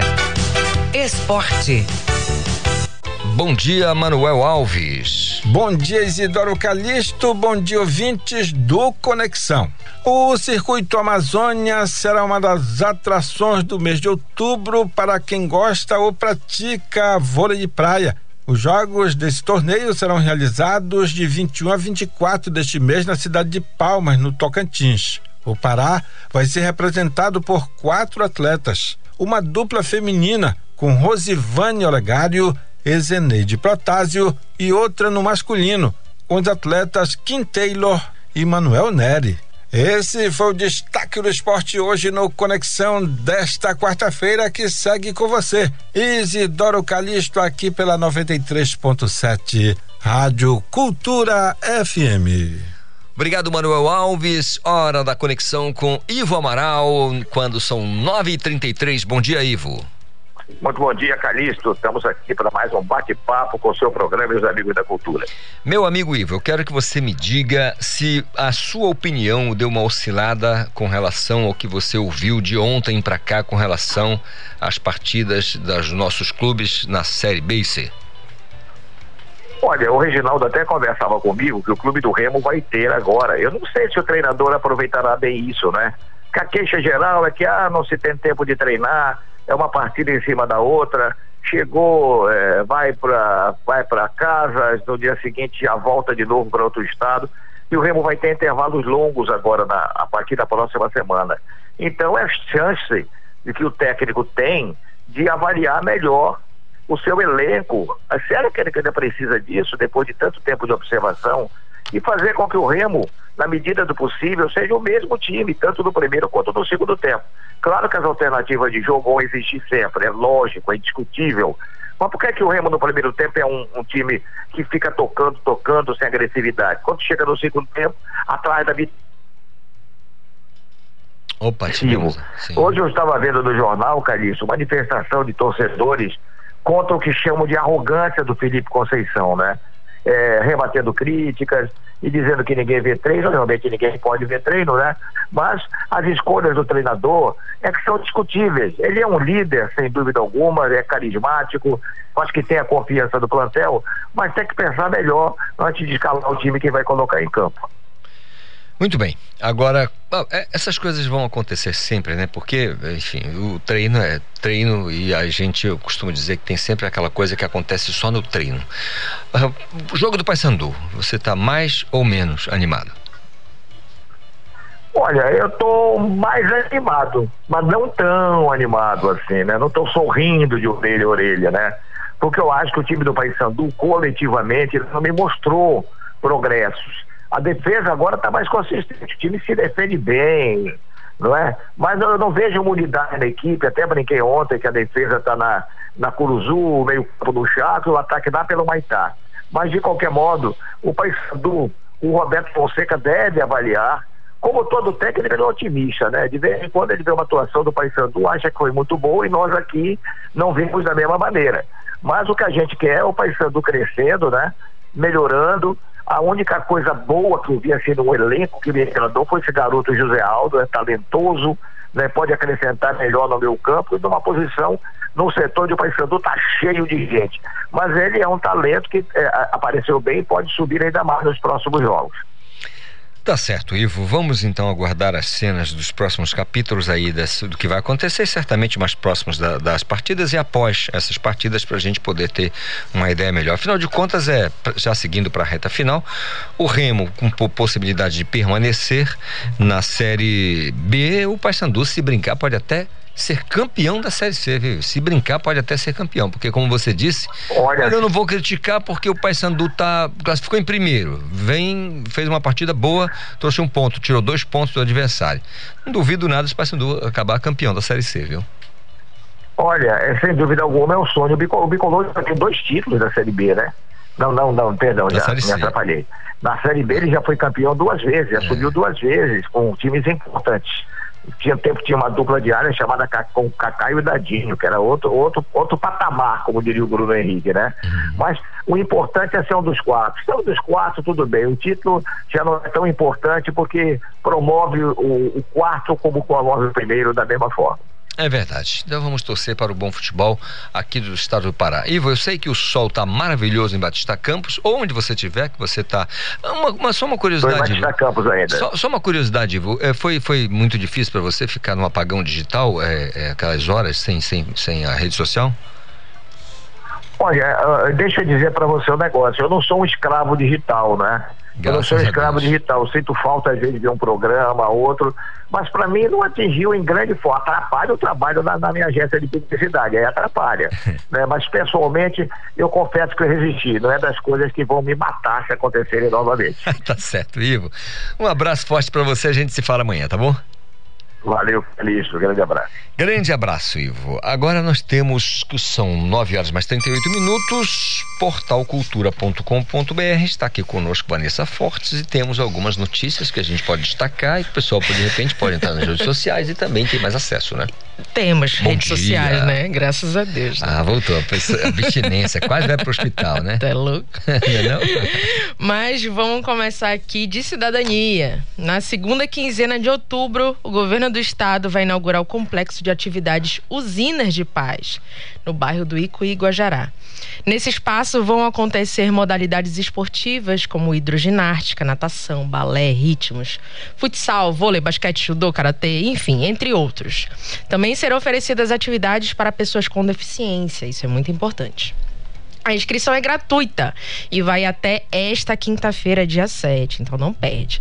Basta ir até a Escola Estadual Maria de Nazaré Marques Rios, na rua São Pedro, quadra 6, próximo à rua Santa Fé, munidos de cópias do RG e CPF, comprovante de residência e certidão de nascimento. Caso a pessoa seja menor de idade, precisa estar acompanhado por um responsável que também deverá levar as mesmas documentações. Calista, esse projeto é sensacional. Vai ser inaugurado agora no Icuí Guajará. E eu tenho muito orgulho de fazer parte desse projeto. É. Fico muito feliz, muito feliz mesmo. Vale super a pena. A comunidade em si pode participar gratuitamente, pode fazer atividades físicas, pode, vai ter educação, vai ter entretenimento. Então, vale super a pena. Bacana. Vamos de Sírio? É Sírio outra vez, como já diz, né? Logo após a missa de abertura oficial do Sírio de Nazaré, a população pode conferir a iluminação em homenagem à Nazica. O projeto da diretoria da festa conta com um grande túnel iluminado, uma santa gigante montada com lâmpadas de LED na entrada da Praça Santuário e figuras luminosas em formato de santo e anjo nos postes do espaço. Quem quiser conferir, já pode ir lá conferir como que tá o clima da festividade. Fique à vontade, que a visitação é gratuita. E para falar, ah, essa, essa, essa, olha aí, essa, essa música do Ciro de Nazaré, não tem como não Musical, arrepiar. né? Mas vamos aqui que tá todo mundo falando mesmo de do, do Zuckerberg, né? Você já falou, Lid já falou, você já comentou, e aí rede social caiu. Mas aí, ainda há pouco você falou assim: ah, te, te interrompeu em alguma coisa? Sim, a gente trabalha muito, né? A gente é muito.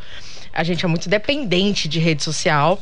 Ativo na rede social. né? Muito. Mas assim, também deu problema, deu BO pra muita gente. E BO grande, viu?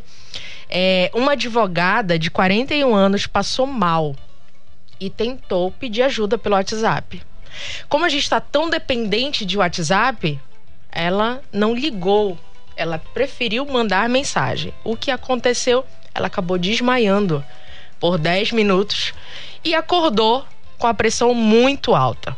Depois, em depoimento, ela contou que teve um pico de açúcar no sangue e que, pelo desmaio, podia ter sequelas pela falta de oxigenação no cérebro. Olha isso, Calixto.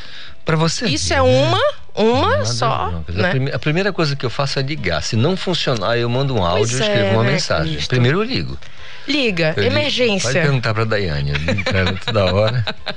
É, ah, aí depois que ela vai ver a mensagem, mas eu ligo primeiro. É verdade. Bom, é isso, Calixto. É, eu não vou desmaiar por causa disso, não. Pelo amor de Deus. Aliás, a dona Madalena falou aqui com a gente aqui. Hum. Daqui a pouco eu vou falar com a Tainá, mas aproveitar aqui para ler a mensagem da dona Madalena. Ela disse assim: primeiro, obrigado, viu, dona Madalena, pela mensagem, pela sua audiência. Ela disse assim: bom dia. Eu, graças a Deus, não senti esse problema, pois as redes sociais, para mim, é só de vez em quando. Eu não sou viciada, diz ela, Uhum. dona Madalena, que é ouvinte aqui do nosso Conexão Cultura. Eu também não sou. Calixto, eu recebi ligação de gente que eu, que eu não falava há muito tempo. Por conta dessa questão, né? Da gente estar todo, totalmente ligada no, no- nas redes sociais, no Instagram, no WhatsApp, no É. Facebook. É. Mas é isso, Tudo em Calixto. excesso é, prejudica. É, prejudica. Lembrando que você pode mandar suas sugestões pelo direct do nosso Instagram, arroba Portal Cultura. Também pode nos seguir nas nossas redes sociais, no YouTube, Twitter e afins. E qualquer recadinho, mande pro nosso WhatsApp no 98895-8195. Repetindo, 98895-8195. Bom dia e boa semana. Valeu, Vanessa. Ótimo dia pra você. Uma boa jornada no trabalho. Dá um abraço em todo mundo do portal, tá bom? Obrigada, igualmente. Beijo, beijo. 9 horas mais 43 minutos. Hora de falar com a, com a Tainá Martinez, porque às uma e meia da tarde tem Esporte Cultura na TV Cultura. A skatista Tainá Martinez. Bom dia, Tainá. Bom dia, Calixto. Bom dia a todos os ouvintes do Conexão Cultura. Quem dera que eu tivesse habilidades no skate, como os nossos colegas aqui da edição, né? Já ouvi falar que Josimar manda muito bem, Manda. nosso colega editor aqui, né? Mas não tenho tantas habilidades assim, viu?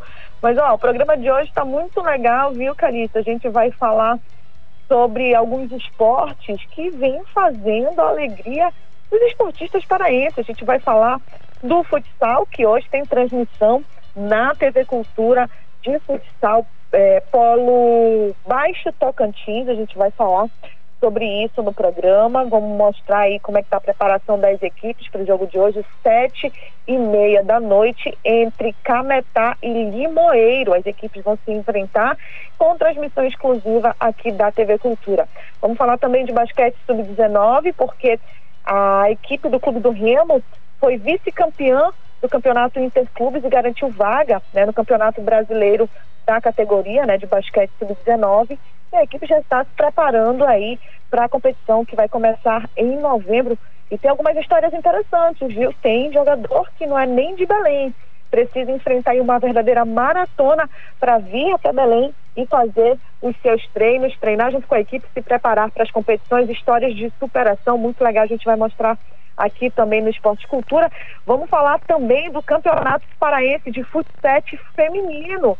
Tem rodada no jogo na- nessa quarta-feira e nós vamos falar também das equipes que vão se enfrentar pelo Campeonato Paraense Feminino de Futebol de Sete. Muito legal. Além disso, vamos falar também do Clube do Remo, que já se prepara para enfrentar a equipe do Vila Nova fora de casa. E o Paysandu, como eu disse, semana de muita expectativa. A diretoria bicolor está se preparando para receber o torcedor de volta no estádio da Curuzu. Então tem tudo isso, tem muito mais, tem diversão, tem entretenimento, tudo isso no Esporte Cultura. Lembrando que todo mundo pode participar, mandando mensagem no nosso WhatsApp, no 984842738 ou pelo Twitter, no arroba Portal Cultura, sempre utilizando a hashtag Esporte Cultura. Falando em Portal Cultura, a nossa enquete, a nossa votação ainda está no ar, lá no Twitter do Portal Cultura. Qual camisa do Sírio é a mais bonita? A que foi lançada pelo Remo? A que foi lançada pelo Paysandu? Ou a que foi lançada pela Tuna? Calixto, eu tenho a minha preferida, viu? É a camisa da Tuna e numa ordem eu coloco camisa da Tuna em primeiro lugar, mais bonita. A segunda mais bonita é a do Paysandu e na terceira colocação eu coloco a do Remo. As três estão lindas, mas como a gente precisa escolher a mais bonita, eu fico com esse ranking, viu? Olha aí. De repente a gente vai até na sua opinião e fica desse jeito também no ranking aí. Obrigado, Tainá. Ótimo programa pra vocês, tá bom? Um beijo e bom trabalho, Calista. Para vocês também. 9 horas mais 46 minutos. Cinco personagens apresentam olhares diferentes sobre essa grande manifestação cultural paraense, passando nos diversos recortes do Sírio. Eh, tem a, a Malé Produções e a Treme Filmes apresentam a websérie documental Sírio, Outras Perspectivas, que conta a história dessa que é uma das maiores manifestações religiosas e culturais do Brasil, sob o olhar de cinco diferentes personagens. Gravado em outubro de 2018, a websérie será lançada hoje no YouTube da Malé Produções com a disponibilização do primeiro episódio. A direção do roteiro da websérie é, é assinada pela doutora em Ciências Sociais da Unicamp, Luciana Wilm. Bom dia, Luciana, tudo bem? Bom dia, Calixto. Tudo ótimo. E contigo? Tudo na Santa Paz. É, os demais episódios, eles serão apresentados nos dias 13, 20 e 27 de outubro, isso respectivamente. Mas todos terão a tradução em Libras, é isso? Isso. A gente. Foi uma das contrapartidas, né?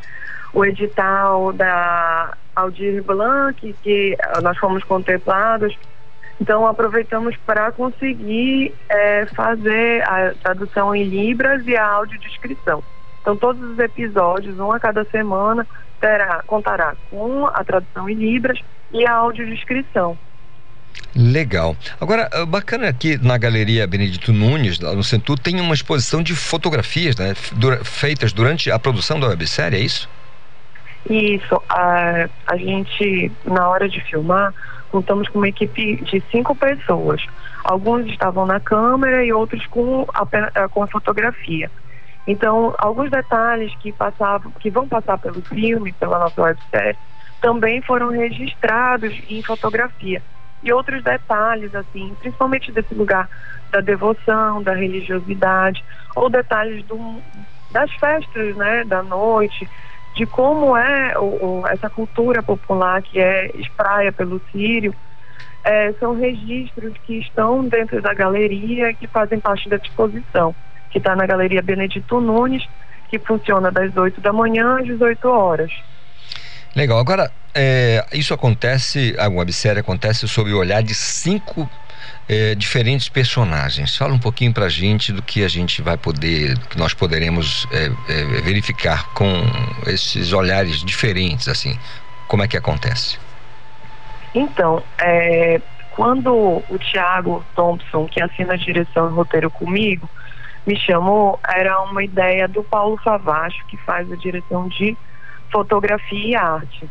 O Paulo tinha a ideia de falar sobre o Sírio por outros olhares, não de uma perspectiva católica, devocional.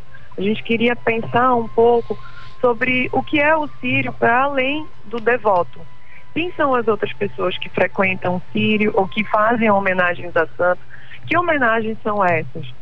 Então, a gente pensou em traçar essa perspectiva ou esses outros olhares ao Sírio por olhares por, pelos cinco cinco olhares diferentes. A primeira seria uma mãe de santo, que é a Momento Nangetu, que é uma mãe de santos nação Angola, muito importante, uma referência política, né, para as religiões de matriz africana aqui em Pará, em, Belém principalmente. A outra é a Priscila Duque, que é uma artista, ela é uma das, da, dos componentes do grupo de carimbó Cobra Venenosa e uma grande artista de rua daqui de, de Belém. A outra personagem é a Sarita, que é uma das integrantes das Demônias. E o, por fim, a gente resolveu trazer um casal de barqueiros de Cotijuba. Então é o Negão e a Regina, formando esses cinco personagens. O Negão e a Regina, que poderiam ser esse lugar mais de, dos devotos, também são o lugar das pessoas que vão ao Sírio para trabalhar, que é uma população bem grande, né? Afinal de contas, o Sírio movimenta não só esse lugar da religiosidade da cidade, mas também o comércio, né? A cidade está cheia de turistas, fica bem polvorosa. E, ela é super, e esse comércio é super importante para a região. Pois é, aí é que é, bate uma curiosidade danada na gente de saber, né? Porque são olhares, como você disse, olhares diferentes é, desse evento, né? Porque a gente sabe que tem a parte religiosa, mas tem a parte cultural também. O Sírio é um, uma manifestação religiosa, ao mesmo tempo que é uma manifestação cultural, um evento cultural. É, e aí a gente fica pensando aqui como, como é que acontece, né? sob o olhar, é, cinco olhares diferentes, é, deve ser muito interessante. A ideia é contar a história e as experiências de um Sírio que existe, mas é invisibilizado pela sociedade. E aí eu fico pensando nas pessoas. Você falou aqui, tem aquelas pessoas que participam do Sírio e são trabalhadores, estão ali para ganhar algum dinheiro. Outras pessoas estão ali é, porque estão fazendo um registro. É, são jornalistas, são fotojornalistas e aquele material é, é material de trabalho, não está ali pela fé nem por devoção. E aí dá pra gente ficar imaginando aqui, você gravar isso, você registrar isso, deve ser um trabalho daqueles, viu? É, eu brinco com, com, com o pessoal da equipe que a gente passou, foram quatro noites sem dormir. Tanto que tem um, eu acho que deveria ter entrado na exposição, uma foto de todo mundo dormindo junto numa das nossas bases, exaustos, assim. Porque foi isso, assim, foi muito intenso, porque é, eu tenho esse lugar do Sírio, da minha memória, um lugar de infância, de uma passagem da minha mãe, da minha avó. E a gente traz um pouco isso. O Tiago, ele era do Rio de Janeiro. Então ele tinha esse lugar do Sírio da curiosidade. O Paulo já tinha retratado o Sírio algumas vezes e ele tinha esse lugar do Sírio do imagético, da beleza da imagem, que também se propõe né, nesse espaço, nesses espaços, né, porque são vários, são vários os, os calendários, são os calendários oficiais e não oficiais. Tudo isso foi uma junção, um trabalho muito coletivo. Eu acho que o grande mérito do filme é tentar trazer esse trabalho coletivo um resultado único, que passa pela memória, passa pelo afeto, passa pela história dos personagens, mas também pelo que, ativa, o que o Ciro ativa para cada um de nós. Porque não é só pensar nesse lugar da devoção, mas como tu traz a tua devoção à tona, né? Tem gente que vai fazer a procissão carregando algum alguma imagem, carregando algum pedido. Tem gente que vai fazer a procissão vestido de alguma coisa. Tem gente que faz um show em homenagem e à devoção. Tem gente que faz uma performance em homenagem a essa devoção. Então, um pouco que a gente está trazendo no documentário é isso, né? É trazer como cada pessoa, como cada um desses personagens se relaciona com a identidade de ser paraense, como se relaciona com esse lugar de estar perto da Santa, da Nossa Senhora de Nazaré, que para a gente é Nazica, né? Pois é, para a gente é Nazica. Agora eu pergunto, Luciana, com relação a expectativa, porque se você juntar aí no seu, não vou dizer nem dá nem para escrever, mas no seu, no seu, pensamento, na sua cabeça, no seu raciocínio, todo o trabalho que deu, todo o cansaço, exaustão às vezes até do trabalho, e aí eu pergunto, a expectativa de vocês é, com, esse, com essa websérie? Bom, a gente tem a expectativa de suscitar o debate. Acho que o debate do para além do sírio religioso devocional o que, que é o Sírio como patrimônio artístico e cultural da cidade, de como a gente também pode trabalhar o Sírio e pensar o Sírio como esse patrimônio que é nosso e que precisa ser resguardado ou salvaguardado, se for pensar no, nos termos corretos para o patrimônio. É, a nossa expectativa é que as pessoas comecem a pensar um pouco mais nas práticas que outras religiões também é, se conectam com o Sírio, ou que outros artistas se conectam com o Sírio. É, principalmente por conta desse lugar, né, do calendário oficial, que muitas vezes é muito rígido, fixo, e que não dá tanta importância ou não dá tanta abertura para que o calendário não oficial permaneça vivo ou permaneça na mídia também, né? Porque a gente tem uma cobertura grande de, do calendário oficial, mas uma cobertura menor, um pouco desse calendário não oficial, que também é super importante. Afinal de contas, os artistas trabalham para ter essa visibilidade, né? Não só os artistas, acho que todos nós trabalhamos para ter essa visibilidade. Então, uma das, das que, dos grandes pontos de debate do filme é esse, né? É criar esse espaço de conversa sobre o, qual é o teu entendimento para o Sírio, como é o teu sentimento em relação à passagem da Santa ou à Santa ou a tudo que acontece com a cidade.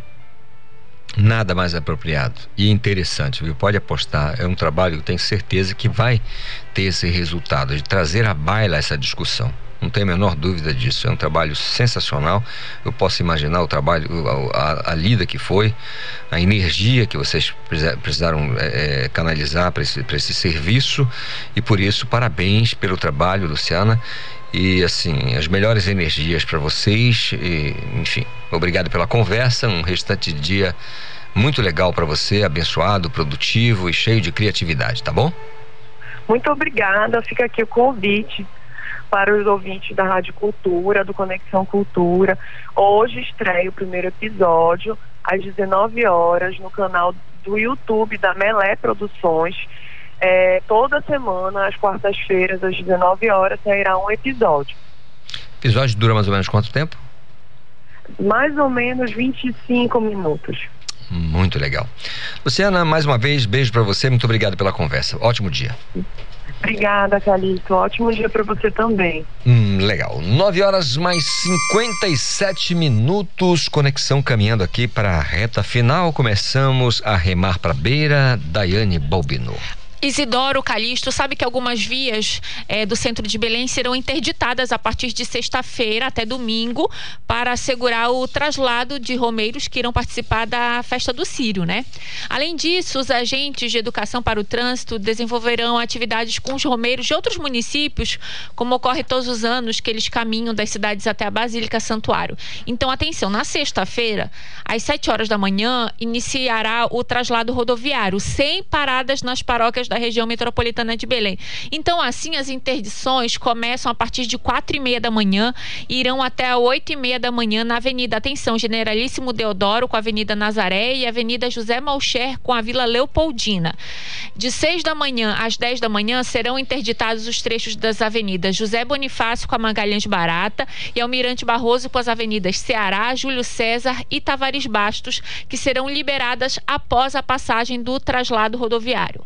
No no sábado, dia 9, não haverá trasladação da Virgem Peregrina do Colégio Gentil Bittencourt até a Catedral Metropolitana de Belém, mas as pessoas devem seguir esse percurso da procissão como ocorreu no ano passado. Então, por isso, a partir das duas horas da tarde, a CEMOB fará a interdição da Avenida Generalíssimo Deodoro com a Avenida José Malcher, além da Vila Leopoldina. Esses trechos, Calixtos Ficarão interditados até às 19 horas do domingo. Ainda no sábado, as ruas Joaquim Nabuco e João Diogo, com a 16 de novembro, além da Travessa 14 de março com a Avenida José Malcher, ficarão interditadas a partir das duas horas da tarde e só serão liberadas ao meio-dia do domingo. As avenidas Félix Roque com a Tomásia Perdigão e Portugal com a Rua Padre Champanhar ficarão interditadas a partir das 10 horas da noite do sábado sábado até a uma hora da tarde do domingo. Segundo a CEMOB, um contingente de 36 agentes está mobilizado para orientar e dar fluidez ao trânsito nessas vias durante os horários de interdições. Então, tudo como antes, né, Calixto? Tudo como antes.